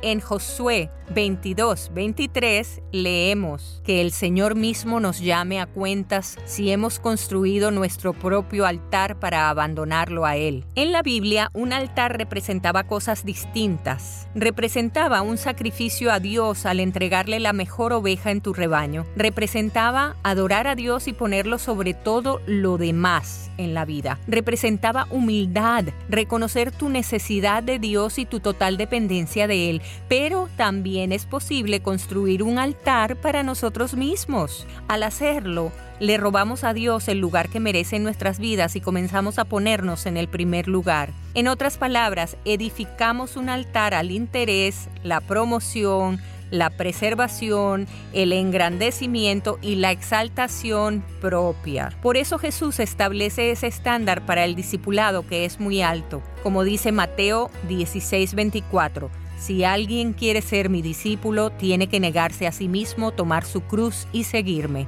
Tu cruz tiene solo un propósito y es que tu yo muera sobre ella. Pablo lo escribió así, porque si ustedes viven conforme a ella morirán. Ahí se refieren a la naturaleza pecaminosa. Pero si por medio del Espíritu dan muerte a los malos hábitos del cuerpo, vivirán. Eso lo leemos en Romanos 8:13. Fíjate en las palabras dan muerte. Ni tu carne, ni tu ego, ni tu naturaleza carnal se rendirán y morirán voluntariamente. Tienes que crucificarlos todos los días, tienes que darles muerte. Y solo puedes acceder al poder para hacerlo orando incesantemente a Dios y renovando constantemente tu mente con la palabra de Dios. Así que la decisión es tuya. Para edificar un altar para el Señor, primero tienes que colocar el yo sobre el altar, rendirlo a Dios. ¿Estás listo para hacerlo?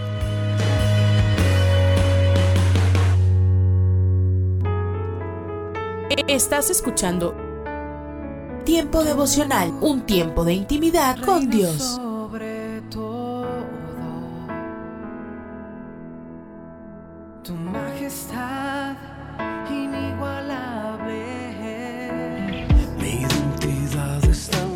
Escucha y comparte. Comparte. Mi salvación en Tiempo devocional. En las plataformas Spotify, Google Podcast, Amazon Music y donde quiera que escuches tus podcasts. Dios me has escogido,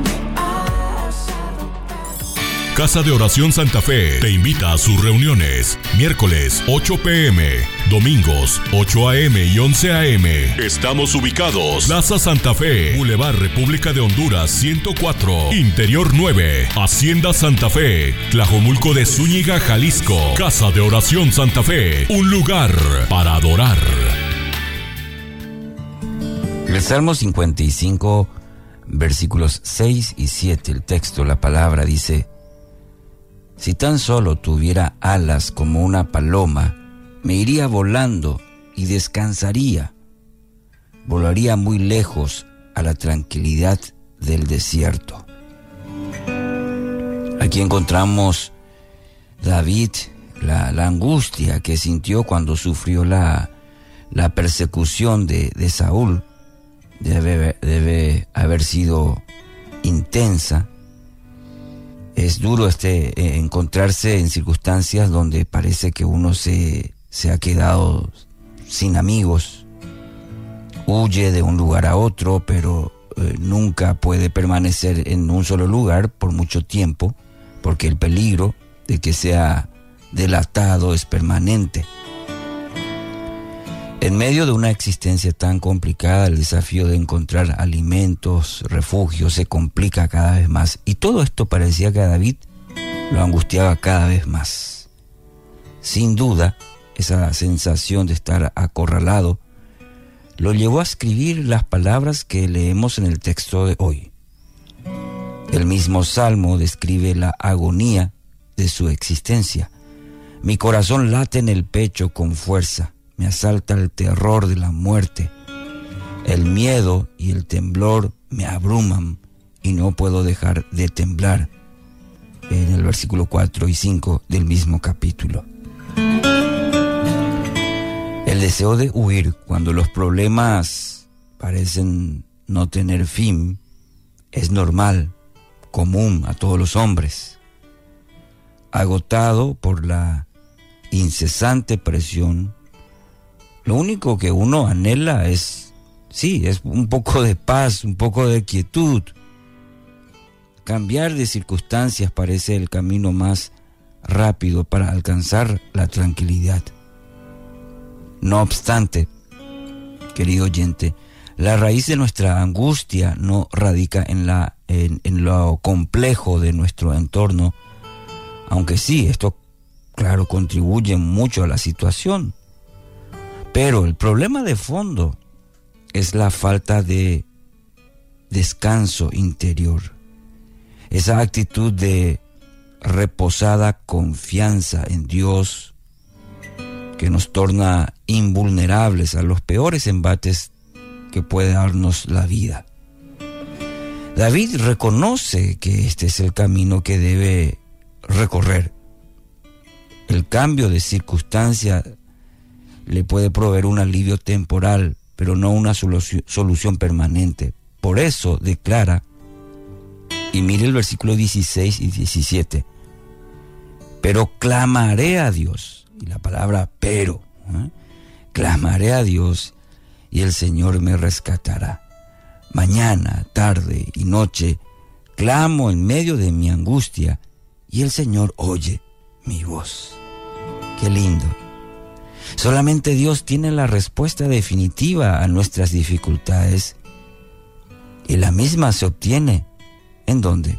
En la comunión íntima con Él, con Dios. Claro, cuando los problemas son intensos a nuestra vida, la, búsqueda del rostro de Dios va a requerir una disciplina importante en nuestra vida, una disciplina adicional, porque continuamente viene sobre nosotros la tentación de caer en la, en la desesperación. David entiende que en tiempos como estos debe redoblar sus oraciones. Por eso declara que no dejará que pase un momento del día sin dirigirse a su Señor. Mañana, tarde y noche clamo en medio de mi angustia. ¿Puede notar? Decir, su día va a consistir en una seguidilla de clamores, ruegos, de súplicas, y peticiones al único, al único que puede acudir en su rescate. Insistirá en buscar a Dios hasta que se instale en su corazón esa convicción inamovible de que el Señor está en control. Quizás usted hoy se siente identificado con, con el salmista, con David.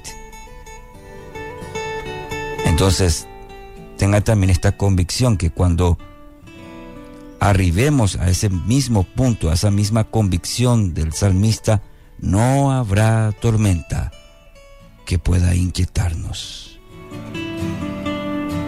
No huya, convierta sus deseos de huir en un clamor en este día, en su propia vida, en esta experiencia suya, convierta sus deseos de huir en un clamor al único, al único que le puede conceder la paz. Que así sea. ¿Qué te está impidiendo entregar tu vida a Jesús? ¿Cómo cambiaría tu vida si soltaras lo que te detiene? El pensamiento de hoy está escrito por Mike Whitmer. Mike escribe. La autobiografía de Agustín, Confesiones, describe su largo y tortuoso camino a Jesús. Una vez, cabalgaba hacia el palacio para elogiar en un discurso al emperador. Le preocupaba cómo recibiría esas frases engañosamente lisonjeras cuando vio a un borracho que hacía chistes y se reía. Entonces se dio cuenta de que, con mucho menos esfuerzo, aquel hombre ya tenía la pasajera felicidad que su furtiva carrera podría brindarle. Entonces dejó de luchar por el éxito mundano, pero seguía esclavo de la inmoralidad. Sabía que debía alejarse del pecado. Luego de tambalearse entre el pecado y la salvación, finalmente, inspirado por el ejemplo de otros que habían creído en Jesús, abrió su Biblia en Romanos 13, del 13 al 14. Andemos honestamente, no en glotonerías y borracheras, no en lujurias, sino vestíos del Señor Jesucristo, y no proveáis para los deseos de la carne con eso bastó. Dios usó estas palabras inspiradas para romper las cadenas que sujetaban a Agustín a las pasiones desordenadas y lo introdujo al reino del Hijo, en quien tenemos redención por su sangre, el perdón de pecados. Agustín se convirtió en un obispo que seguía siendo tentado por la fama y las pasiones, pero que ahora sabía a quién acudir cuando pecaba, a Jesús. ¿Y tú? Oremos. Padre, que nada se interponga entre tú y yo. En el nombre de Jesús. Amén. El pensamiento de hoy fue traído a ustedes de parte del ministerio Nuestro Pan Diario. Pan dulce para la vida. Reflexiones con Carmen Reynoso.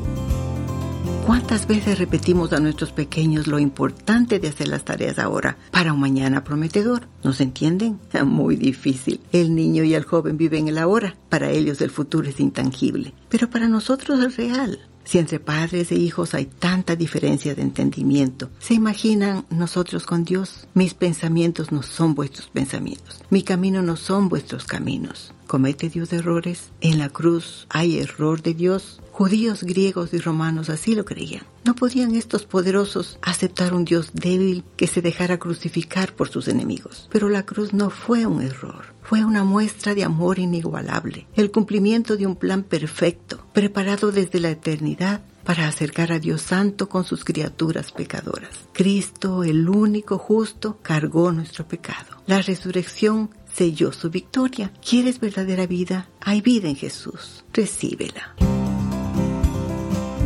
Pan dulce para la vida. Reflexiones con Carmen Reynoso.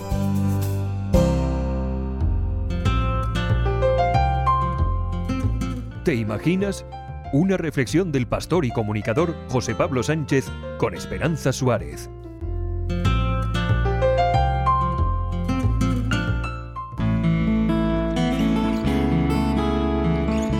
Hassan y su hermano gemelo Husseini fueron preparados desde pequeños para ser líderes religiosos en la escuela de su padre, un hombre muy reconocido en su comunidad. Con 12 años y la instrucción coránica fundamental acabada, fueron enviados a escuelas superiores en diferentes ciudades donde les prepararían para defender el honor y las tradiciones de los suyos con una advertencia. Vais a un lugar mucho más grande y puede que os encontréis con cristianos. Efectivamente, en la escuela de Hassan de 800 alumnos, tres eran cristianos, algo que no le gustó mucho. Fui a ver al director, cuenta Hassan, y le dije que aquellos cristianos no deberían estar allí. Me miró y me dijo, esta no es la escuela de tu padre. Le insistí que ningún cristiano debería estar allí. Hassan decidió comenzar una clase coránica para fortalecer la oposición contra los tres cristianos. Un día, dos de ellos entraron en su clase y se sentaron. Llegado el momento de las preguntas, uno respondió con todo detalle. Hassan asumió que el cristiano había estudiado el Corán y estaba listo para ser musulmán.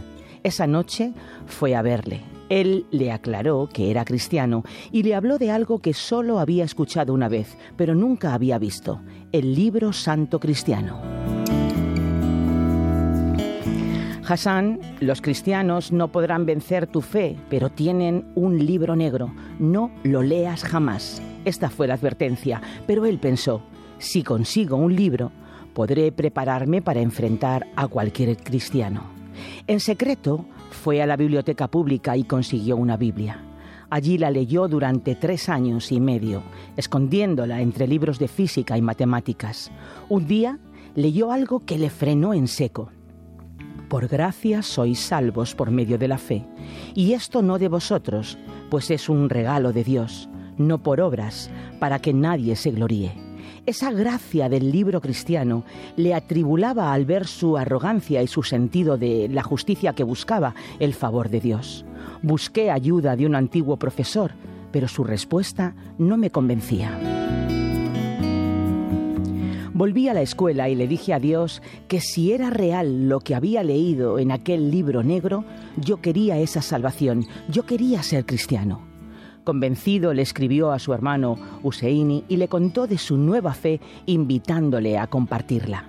La familia se escandalizó. Los líderes de su pueblo no lo mataron por respeto hacia su padre y enviaron a su hermano a vivir con él para hacerle volver a sus tradiciones. Después de diez años, un día su hermano le sorprendió.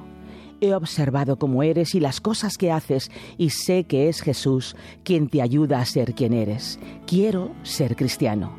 Ambos hablaron con su padre y le acogieron cuando la comunidad le echó por la conversión a Cristo de Hassan y Husseini. Hoy son líderes de iglesias evangélicas en su país.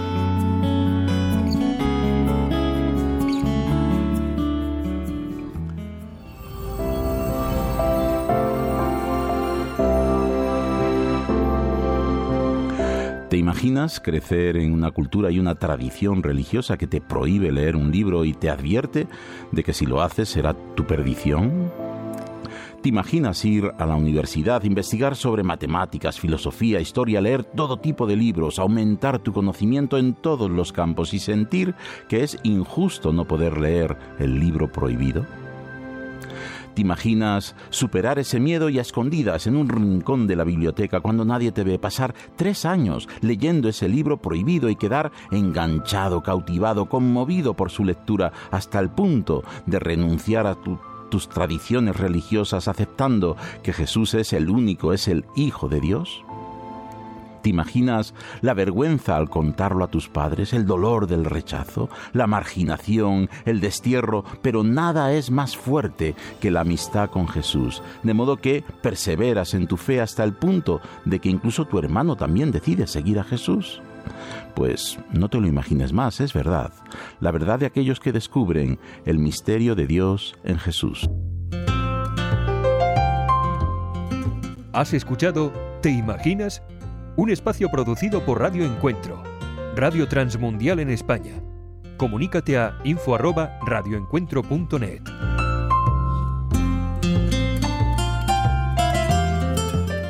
Un minuto con Dios, con el doctor Rolando Aguirre.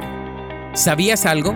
Dios todavía está escribiendo tu historia. No dejes que se apague tu fe por lo que todavía no has visto. Dios es especialista en tomar piezas de algo quebrado y hacer de ello una obra maestra. Aunque te duela, no te preocupes. Dios está trabajando en ti. Somos barro en las manos del alfarero. Una vez escuché otra frase que dice, ¿te duele? No te preocupes, es Dios haciéndote de nuevo. Muchas veces nuestro Señor Jesús recoge lo que parecen ser escombros y los convierte en una pieza maestra. Por ejemplo, Él sanó al leproso que ya había sido excluido de la sociedad. Él perdonó a una adúltera a quien estaban a punto de apedrear, diciéndole, ve y no peques más. Él habló con una samaritana, la cual se convirtió en una evangelista entrañable. Él levantó al paralítico, le dio vista a los ciegos, libertó al endemoniado, resucitó a Lázaro de la tumba y les dio una oportunidad a sus discípulos, quienes a los ojos del mundo no parecían ser muy prometedores. Dios es experto en hacernos útiles, en darle propósito a nuestra vidas y hacer de nosotros toda una pieza maestra. La Biblia dice en Isaías 64:8, y a pesar de todo, oh Señor, eres nuestro Padre. Nosotros somos el barro y tú el alfarero. Somos formados por tu mano. Para escuchar episodios anteriores, visita unminutocondios.org. Estás escuchando Tiempo devocional, un tiempo de intimidad con Dios.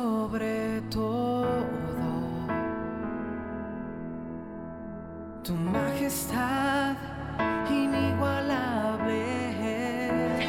Tu presencia que cambió mi corazón. Escucha y comparte. Comparte. no te imaginas cuánto Tiempo devocional. A mi. En las plataformas Spotify, Google Podcast, Amazon Music y donde quiera que escuches tus podcasts.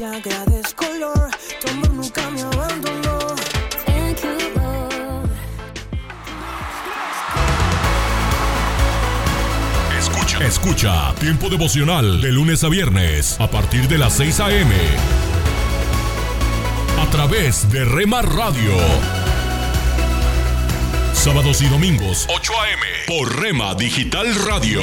perdí sin esperanza y tú me encontraste en mi corazón. Sanaste Dios y sé que tú. Casa de Oración Santa Fe te invita a sus reuniones. Miércoles 8 pm, domingos 8 am y 11 am. Estamos ubicados. Plaza Santa Fe, Boulevard República de Honduras 104, Interior 9, Hacienda Santa Fe, Tlajomulco de Zúñiga, Jalisco. Casa de Oración Santa Fe, un lugar para adorar. Nuestro amigo Mark creció en una granja, en realidad en una granja de la montaña Ozark en los Estados Unidos. Y eso significa que hay piedras en su terreno. Un abuelo local solía decir, cada vez que llueve es como si cultivara piedras en mi terreno. Mark sabe mucho sobre eso. Durante un periodo de tiempo cuando todavía era niño, su madre le hizo quitar cientos de piedras de uno de sus terrenos. Mark le compró un terreno a su madre cuando era ya adulto, y cuando comenzó a trabajar en él, se sorprendió gratamente de que casi no había piedras.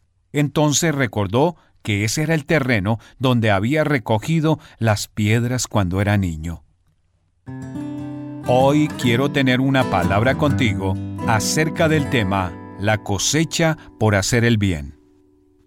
Mark estaba cosechando el buen trabajo que había hecho años atrás y disfrutando los beneficios de esos esfuerzos. Ese es un recordatorio de una de las leyes más sabias de la Biblia. Todo lo que el hombre sembrare, eso también segará. Galatas capítulo 6, versículo 7. Por lo general, pensamos acerca de eso en términos de malas consecuencias de la mala semilla que sembramos, pero hay otro lado de la ecuación de la cosecha.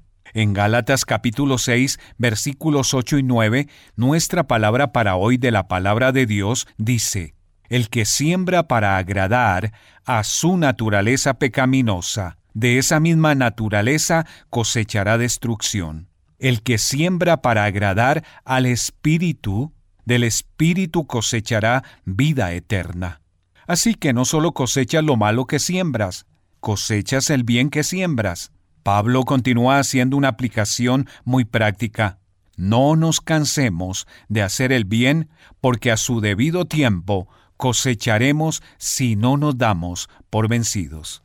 ¿Por qué a veces nos damos por vencidos en parte del bien que estamos tratando de hacer? Bueno, debido a la naturaleza de la cosecha. Si un agricultor siembra maíz un martes, no sale a recoger la cosecha un miércoles, o tal vez durante muchos, muchos miércoles después de eso. Hay un margen en tiempo entre la siembra y la cosecha, por lo que se puede pensar que no va a germinar nada de lo que se sembró. Así que dejamos de sembrar en la vida de nuestros hijos, de nuestra iglesia, de nuestros compañeros de trabajo, de nuestros amigos. Pero terminamos viviendo hoy en la vida que construimos ayer, las relaciones que construimos, buenas o malas, la reputación que construimos, estamos viviéndolas hoy, las formas como hemos tratado a las personas. Bueno, sembraste un poco hoy y finalmente recuperarás el tipo de cosas que sembraste. Así que dedícale el tiempo a esa persona que necesita de ti. Conscientemente haz actos de bondad al azar todos los días. Da un regalo cuando no haya ocasión para demostrar tu aprecio. Simplemente dalo por la persona en sí misma. Envía notas de agradecimiento. Haz ese elogio, da esas palabras de aliento, usa el dinero que Dios te ha confiado para aliviar las cargas y el ánimo de las personas. No tengas miedo de ser generoso. Después de todo, Jesús dijo, porque el que quiera salvar su vida, la perderá. Pero el que pierda su vida por mi causa la salvará. Eso está en Lucas capítulo 9, versículo 24. La escritura está llena de ánimo para seguir sembrando buena semilla. Echa tu pan sobre las aguas, porque después de muchos días lo hallarás, dice Eclesiastés capítulo 11, versículo 1. Con la medida que midan a otros, se les medirá a ustedes, y aún más se añadirá. Marcos capítulo 4, versículo 24. El alma generosa será prosperada, y el que saciare, él también será saciado. Proverbios capítulo 11, versículo 25. No tengas miedo de lo que perderás al dar. Dios ha prometido que vas a ganar mucho más. Tú no te vuelves más rico manteniendo lo que tienes. Te vuelves más rico en tu vida de una forma u otra al regalarla. Así que sigue esparciendo buena semilla donde quiera que vayas. Una palabra contigo de Ran Hatchcraft. Párate a un lado Observa el paisaje a tu alrededor. Alza la vista a conceptos eternos. Recuerda que lo esencial es lo invisible a los ojos. Haz una pausa en tu vida con Pablo Martini. En los días primitivos de la colonización del oeste de los Estados Unidos en Norteamérica, un viajero solitario llegó a la orilla del río Mississippi al anochecer. El camino terminaba abruptamente allí y no había puente alguno, solo el frío río congelado. Tuvo que tomar la decisión de pernoctar allí, a la intemperie, en la fría noche, o animarse a cruzar el hielo con temor de que se rompa y llegar al poblado que había en la otra orilla. Lo pensó seriamente y decidió cruzar el río. Puso su pie y dio el primer paso y el hielo no se rompió. El segundo, el tercero, caminaba sigilosamente. Algunos tramos los hacía de rodillas, casi acostado en el hielo por temor a que no soporte el peso de su cuerpo, y esperaba el momento en que un chillido le indique que aquel piso flotante comenzaba a quebrarse. En un momento oyó un ruido lejano, algo así como ruido de carruajes, trotar de caballos y alguien cantando. Para su asombro, una gran carreta venía por el camino, tirada por tres caballos y con una pesada carga de troncos. Aquel caminante esperaba el momento en que el conductor detuviera la marcha al final del camino. Su sorpresa fue grande cuando observó que no se detuvo y además siguió tranquilamente cantando su canción, subió al hielo y como si nada hubiese cambiado, atravesó todo el río tranquilamente. Claro, realizaba aquel viaje en busca de madera todos los días y conocía perfectamente que el hielo no se rompía. Muchos andan por la vida temerosos, despacio, arrastrándose, presa del miedo, esperando el desastre, pero los que esperan en Jehová, dice la Biblia, que no tendrán temor de las malas noticias porque saben que están parados sobre terreno firme. ¿Eres tú uno de esos que tiemblan al dar cada paso, confía en Jesús y atravesarás el río de esta vida sano y salvo, porque el Señor te dijo, no te dejaré ni te desampararé. Usted puede conseguir estas mismas reflexiones como texto de lectura para cada día del año adquiriendo el libro devocional Una pausa en tu vida. Si desea saber más de nuestro ministerio, visite nuestro sitio en internet una pausa en tu vida.org. Gracias por escucharnos. Muy buenos días. Esta mañana abrimos la escritura en Segunda de Pedro capítulo 1, Segunda de Pedro capítulo 1.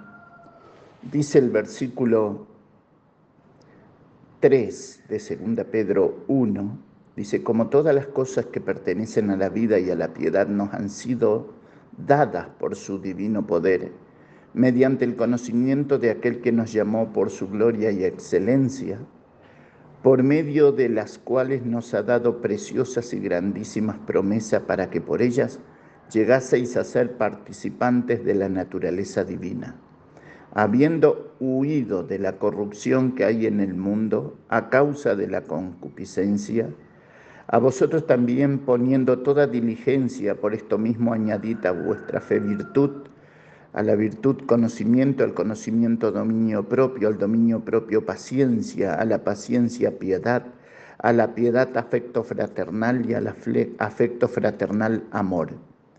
Porque si estas cosas están en vosotros y abundan, no os dejarán estar ociosos ni sin fruto en cuanto al conocimiento de nuestro Señor Jesucristo. Pero el que no tiene estas cosas tiene la vista muy corta, es ciego, habiendo olvidado la purificación de sus antiguos pecados. Por lo cual, hermanos, tanto más procurad hacer firme vuestra vocación y elección, porque haciendo estas cosas no caeréis jamás. El apóstol Pedro es el hombre, el discípulo del Señor Jesucristo, que nos va a dejar a nosotros la lección de todas las herramientas obtenidas por la victoria de Cristo en la cruz del Calvario. Él va a decir que todas las cosas que pertenecen a la vida y a la piedad nos han sido dadas. Esa palabra, dar o dadas, nos habla de esa gracia inmerecida que el Padre a través de Jesucristo nos legó a cada uno de nosotros. Por eso Pedro va a decir, vosotros también, poniendo toda diligencia, dice el verso 5, por esto mismo añadid a vuestra fe virtud.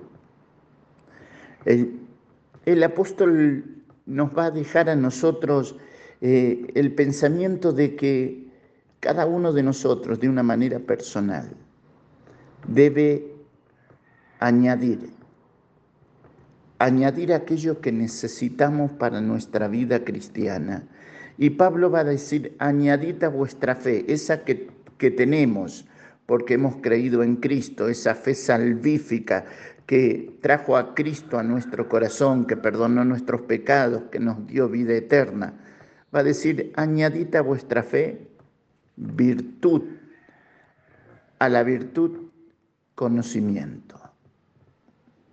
Y no hay cosa más preciosa que pensar en que el apóstol Pedro nos desafía a añadir a la fe virtud, la capacidad de saber todas las cosas que en mi propia vida tengo que cambiar. Pero dice a la virtud añadir conocimiento, la escritura va a decir que el que se acerca a Dios debe creer que le hay y que es galardonador de los que le buscan. Ahora, ¿por qué razón Pedro va a decir añadir conocimiento? Porque cuanto más le conocemos a Él, más nos damos cuenta cuánto Él nos conoce. Y dice, al conocimiento dominio propio el equilibrio para vivir la vida cristiana. En un mundo que nos acosa, un mundo que quiere llevarnos lejos de la voluntad de Dios, el apóstol va a decir al dominio propio, paciencia. El dominio propio es lo que nos va a llevar a decir no cuando todo este mundo dice sí. Pero dice al dominio propio añadir paciencia, largura de ánimo. Ahora, ¿cuánto es necesaria la paciencia, dice la Escritura, para que habiendo hecho la voluntad de Dios, obtengáis la promesa, porque todavía un poquito, y el que ha de venir vendrá y no tardará, dice el escritor a los hebreos. Paciencia. El salmista, a lo largo del Salmo 37, nos va a desafiar a la paciencia. Santiago en su carta nos va a desafiar a la paciencia. El libro de Job nos va a desafiar a la paciencia. La necesidad de que esa largura de ánimo sea una realidad en nuestra vida, para saber esperar los tiempos de Dios nosotros vivimos acelerados, todo lo queremos instantáneo, pero Dios que está fuera del tiempo, se toma su tiempo y desafía al Hijo de Dios a saber esperar con paciencia. Como el labrador eh, para participar de los frutos debe trabajar primero, decía el apóstol Pablo, considera lo que digo y el Señor te dé entendimiento en todo. ¿Por qué le va a decir esto a Timoteo? Porque Timoteo necesitaba la paciencia de aquel labrador que trabaja la tierra, siembra y luego tiene que saber esperar. Y sabes, Dios nos desafía a esperar en silencio, que es, creo que es una de las más hermosas virtudes que el Hijo de Dios puede obtener en silencio en la presencia de Dios. El salmista había experimentado en el Salmo 63 lo que nos dejó escrito cuando decía, Dios, Dios mío eres tú, de madrugada te buscaré, mi alma tiene sed de ti, mi carne te anhela, en tierra seca y árida donde no hay agua, para ver tu poder y tu gloria, así como te he mirado en el santuario, allí, en la soledad, a solas con Dios. El salmista supo ejercitar su paciencia, pero esperando en silencio. El silencio en la presencia de Dios traerá bendición a tu vida, a la mía y a la vida de cada uno de nosotros. Añadid paciencia, a la paciencia piedad. En un mundo impío, Dios pide que tú y yo crezcamos en piedad. El ejercicio de esa bondad adquirida a los pies de la cruz nos va a llevar al ejercicio de la piedad en la vida de cada uno de nosotros.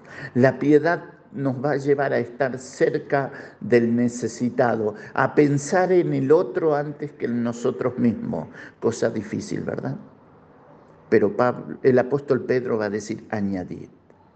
Dice, a la piedad afecto fraternal, el amor de hermano. Cosa que se va enfriando con el paso de los años. El apóstol Pedro dice añadir afecto fraterno a tu vida, la manifestación del amor de la familia de Dios hacia la familia de Dios y aún hacia aquellos que todavía no le conocen como su único y suficiente Salvador. A la piedad afecto fraternal y al afecto fraternal amor. Pedro deja el amor para el último lugar, para que cada uno de nosotros pueda reflexionar. ¿Por qué razón? porque el Señor nos enseñó por su palabra que el amor de Cristo ha sido derramado en nuestro corazón, dice Pablo, para que siempre haya amor para amar. Y dice que fue derramado en nuestro corazón. ¿Qué cosa? El amor de Cristo.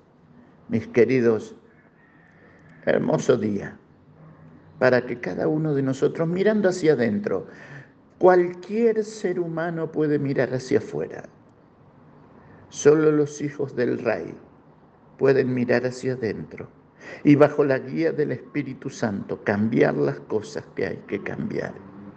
Y Pedro llega a nuestra vida para decirnos, añadid, en señal de que no lo tengo, añadid, traed a existencia en tu vida y en la mía a vuestra fe virtud, a la virtud conocimiento, al conocimiento dominio propio, al dominio propio paciencia, a la paciencia piedad, a la piedad afecto fraternal y al afecto fraternal amor. Mucho trabajo para añadir a nuestra vida esta mañana. A Dios sea la gloria y a nuestras vidas sus bendiciones. Dios les bendiga. Solo una voz inspira tu vida, inspira tu vida una voz de los cielos, con el pastor Juan Carlos Mayorga. Bienvenidos. Por eso precisamente les digo que huyan de los pecados sexuales. Ningún otro tipo de pecado afecta al cuerpo como este. Cuando uno comete esos pecados, peca contra su propio cuerpo. Primera de Corintios 6, 18. La pornografía es letal para los niños. La pornografía en manos de los niños y de los adolescentes los lleva con frecuencia a la experimentación sexual equivocada cuyas consecuencias son muy destructivas. Hay mujeres que a esta altura de sus vidas siguen tratando de recuperarse de los daños que le causó un pariente. Puede ser que ese pariente comenzó a mirar pornografía cuando tenía 12 años de edad y como no sabía sobre qué enfocar su excitación sexual, la utilizó a ella, su propia hermana de 10 años. Si la pornografía desfigura la perspectiva sexual de los adultos, ¿cuánto más les hará a los niños que son incapaces de tomar decisiones prudentes aún sobre cosas sencillas, ahora menos sobre un asunto tan complejo como la sexualidad humana? Los niños se vuelven empresas de la pornografía igualmente de otra forma al caer en manos de adultos cuyo uso de la misma les ha producido un asqueroso interés en la explotación de los pequeños. ¿Quién? que oye una voz de los cielos, admite ser adicto a la pornografía y haber realizado propuestas a menores de edad? Actualmente, para muchos el sexo es su religión y su libro sagrado es el que contiene claras instrucciones acerca de cómo abusar sexualmente de los niños, sobre cómo seducirlos. Mi amigo y amiga, los productores y comerciantes de pornografía como nunca están enfocados hacia los niños de edades comprendidas entre los 12 y los 17 años de edad. Su táctica de venta para la siguiente oleada de materiales sexualmente explícitos. ¿Quién los frenará? Y si actualmente hay cristianos que tienen graves disfunciones sexuales, en la mayoría de los casos sus problemas arrancaron bien por haber sido presas de abusos sexuales en la infancia o por estar esclavizados a la pornografía desde la adolescencia o la juventud. La pornografía entonces representa una gran amenaza para el matrimonio. Existen casos de mujeres en matrimonios cristianos con dificultades para responder sexualmente a sus maridos. La raíz de su problema, descubrir que su propio marido consume pornografía. Hoy esa mujer, además de estar horrorizada, está aturdida y quebrantada.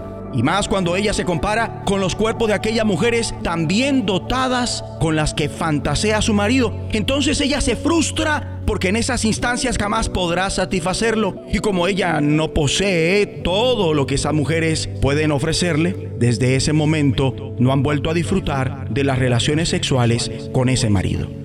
No puedo menos que advertir a los oyentes varones que emplean ocasionalmente la pornografía que igualmente podría pasarles en sus matrimonios si están casados. Quizás el 99% de las mujeres del planeta no están físicamente dotadas como esas otras dispuestas a vender sus cuerpos a la industria pornográfica. En el momento que una persona empieza a superponer tales fantasías sexuales al papel de su mujer en su unión matrimonial, está poniendo en peligro la intimidad de su matrimonio. Mi amable oyente, ¿Sabía usted que se está incrementando el número de hijos ilegítimos, de abortos y divorcios y el número de abuso sexual de niños? Una de las causas de estos aumentos puede hallarse en la pornografía, que justifica el liberarse de toda restricción. Vamos a orar. Padre Santo, perdónanos por participar de la pornografía y ayúdanos a restituir por acarrear tanto mal por esto. Fortalécenos con el poder de tu fuerza para huir siempre que sea el caso de la pornografía, apartando nuestros ojos de ella. Proporciónanos siempre la manera de superarla con éxito. No dejes que sucumbamos al deseo de los ojos. Y con tu ayuda, hacemos el compromiso con nuestros ojos de no recrearnos más en ella. En el nombre de Jesucristo. Una voz de los cielos, escúchanos, será de bendición para tu vida. Bendición para tu vida.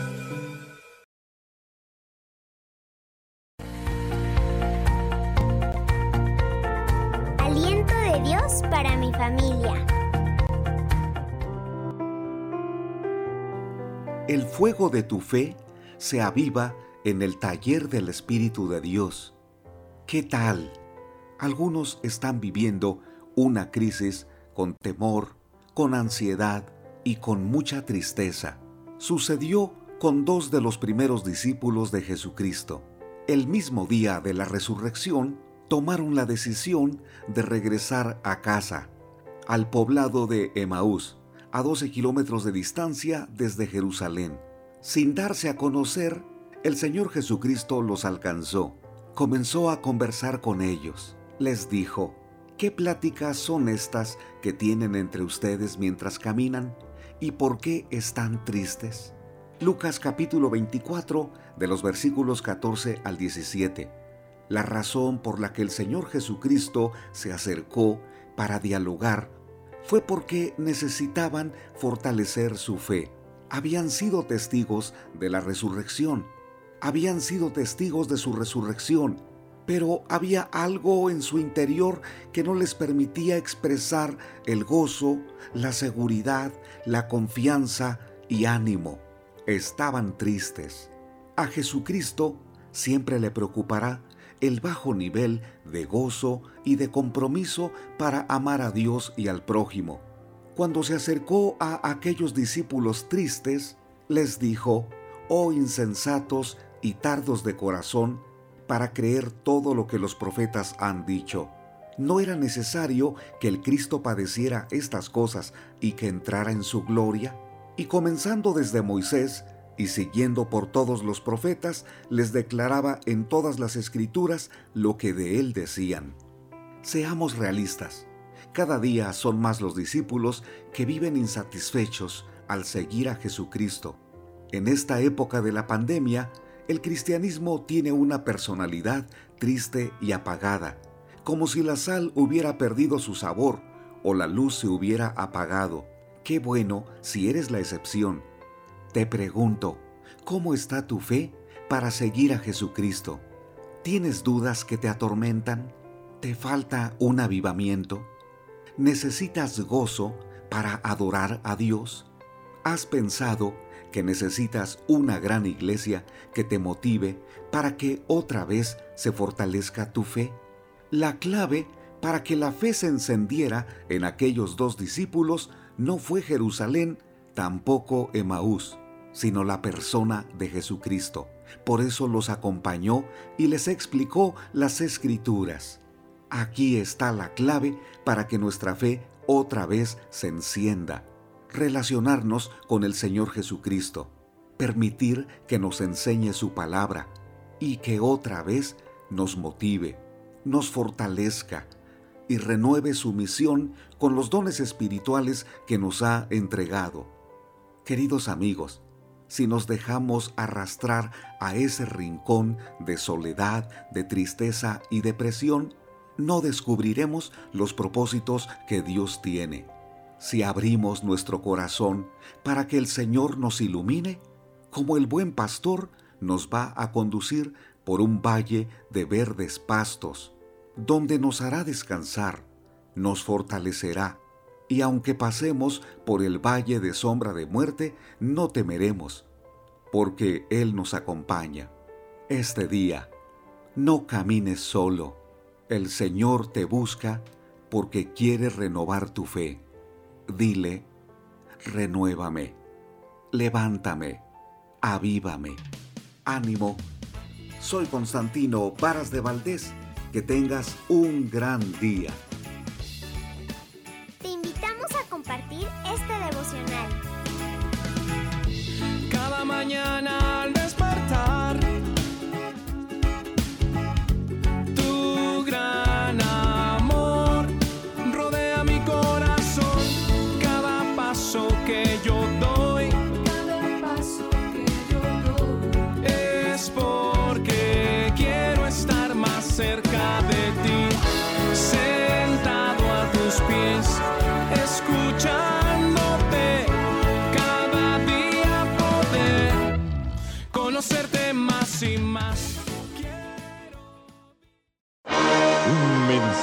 a la conciencia. Un momento de reflexión en la vida diaria.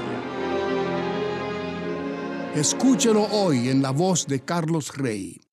El vaquiano es un personaje eminente que tiene en sus manos la suerte de los particulares y de las provincias, declara Domingo Faustino Sarmiento en su obra clásica titulada Facundo, Civilización y Barbarie.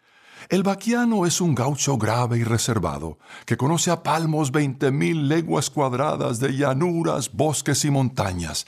Es el único mapa que lleva un general para dirigir los movimientos de su campaña.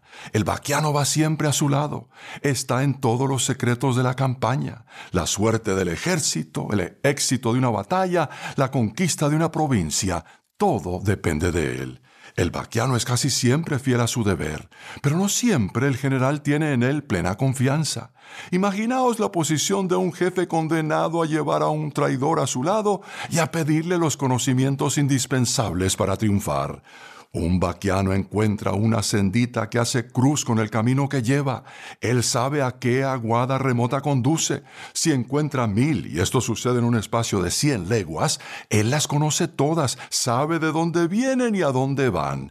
Él sabe el vado oculto que tiene un río más arriba o más abajo del paso ordinario, y esto en cien ríos o arroyos. Él conoce en las ciénagas extensas un sendero por donde pueden ser atravesadas sin inconveniente y esto en ciénagas distintas. Si se encuentra en la pampa y la oscuridad es impenetrable, entonces arranca pastos de varios puntos, huele la raíz y la tierra, las masca, se cerciora de la proximidad de algún lago o arroyo salado o de agua dulce y sale en su busca para orientarse fijamente. El general Rosas, dicen, conoce por el gusto el pasto de cada estancia del sur de Buenos Aires. El vaquiano anuncia también la proximidad del enemigo y el rumbo por donde se acerca, por medio del movimiento de los avestruces, de los gamos y guanacos que huyen en cierta dirección. Cuando se aproxima, observa los polvos y por su espesor cuenta la fuerza. Eh, son dos mil hombres, dice, quinientos, doscientos, y el jefe obra bajo este dato que casi siempre es infalible. Si los cóndores y cuervos revolotean en un círculo del cielo, él sabrá decir si hay gente escondida o es un campamento recién abandonado o un simple animal muerto. El vaquiano conoce la distancia que hay de un lugar a otro, los días y las horas necesarias para llegar a él y a más de una senda extraviada e ignorada por donde se puede llegar de sorpresa y en la mitad del tiempo. Así es como las partidas de montoneras emprenden sorpresas sobre pueblos que están a 50 leguas de distancia que casi siempre las aciertan.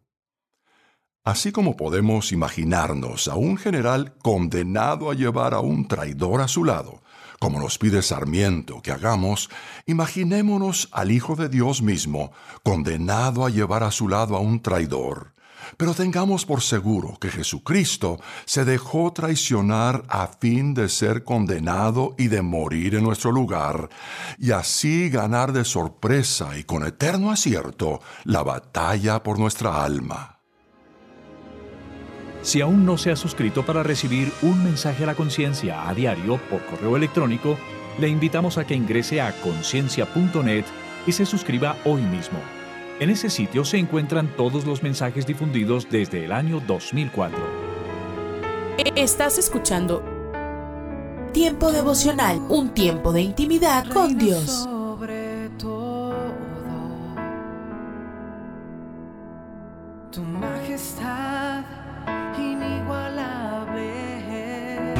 Y esto quiere hacer temblar mi fe. Escucha y comparte. Comparte. Movido, Tiempo devocional. parecer que En las plataformas Spotify, Google Podcast, Amazon Music y donde quiera que escuches tus podcasts. movido. No hay experiencia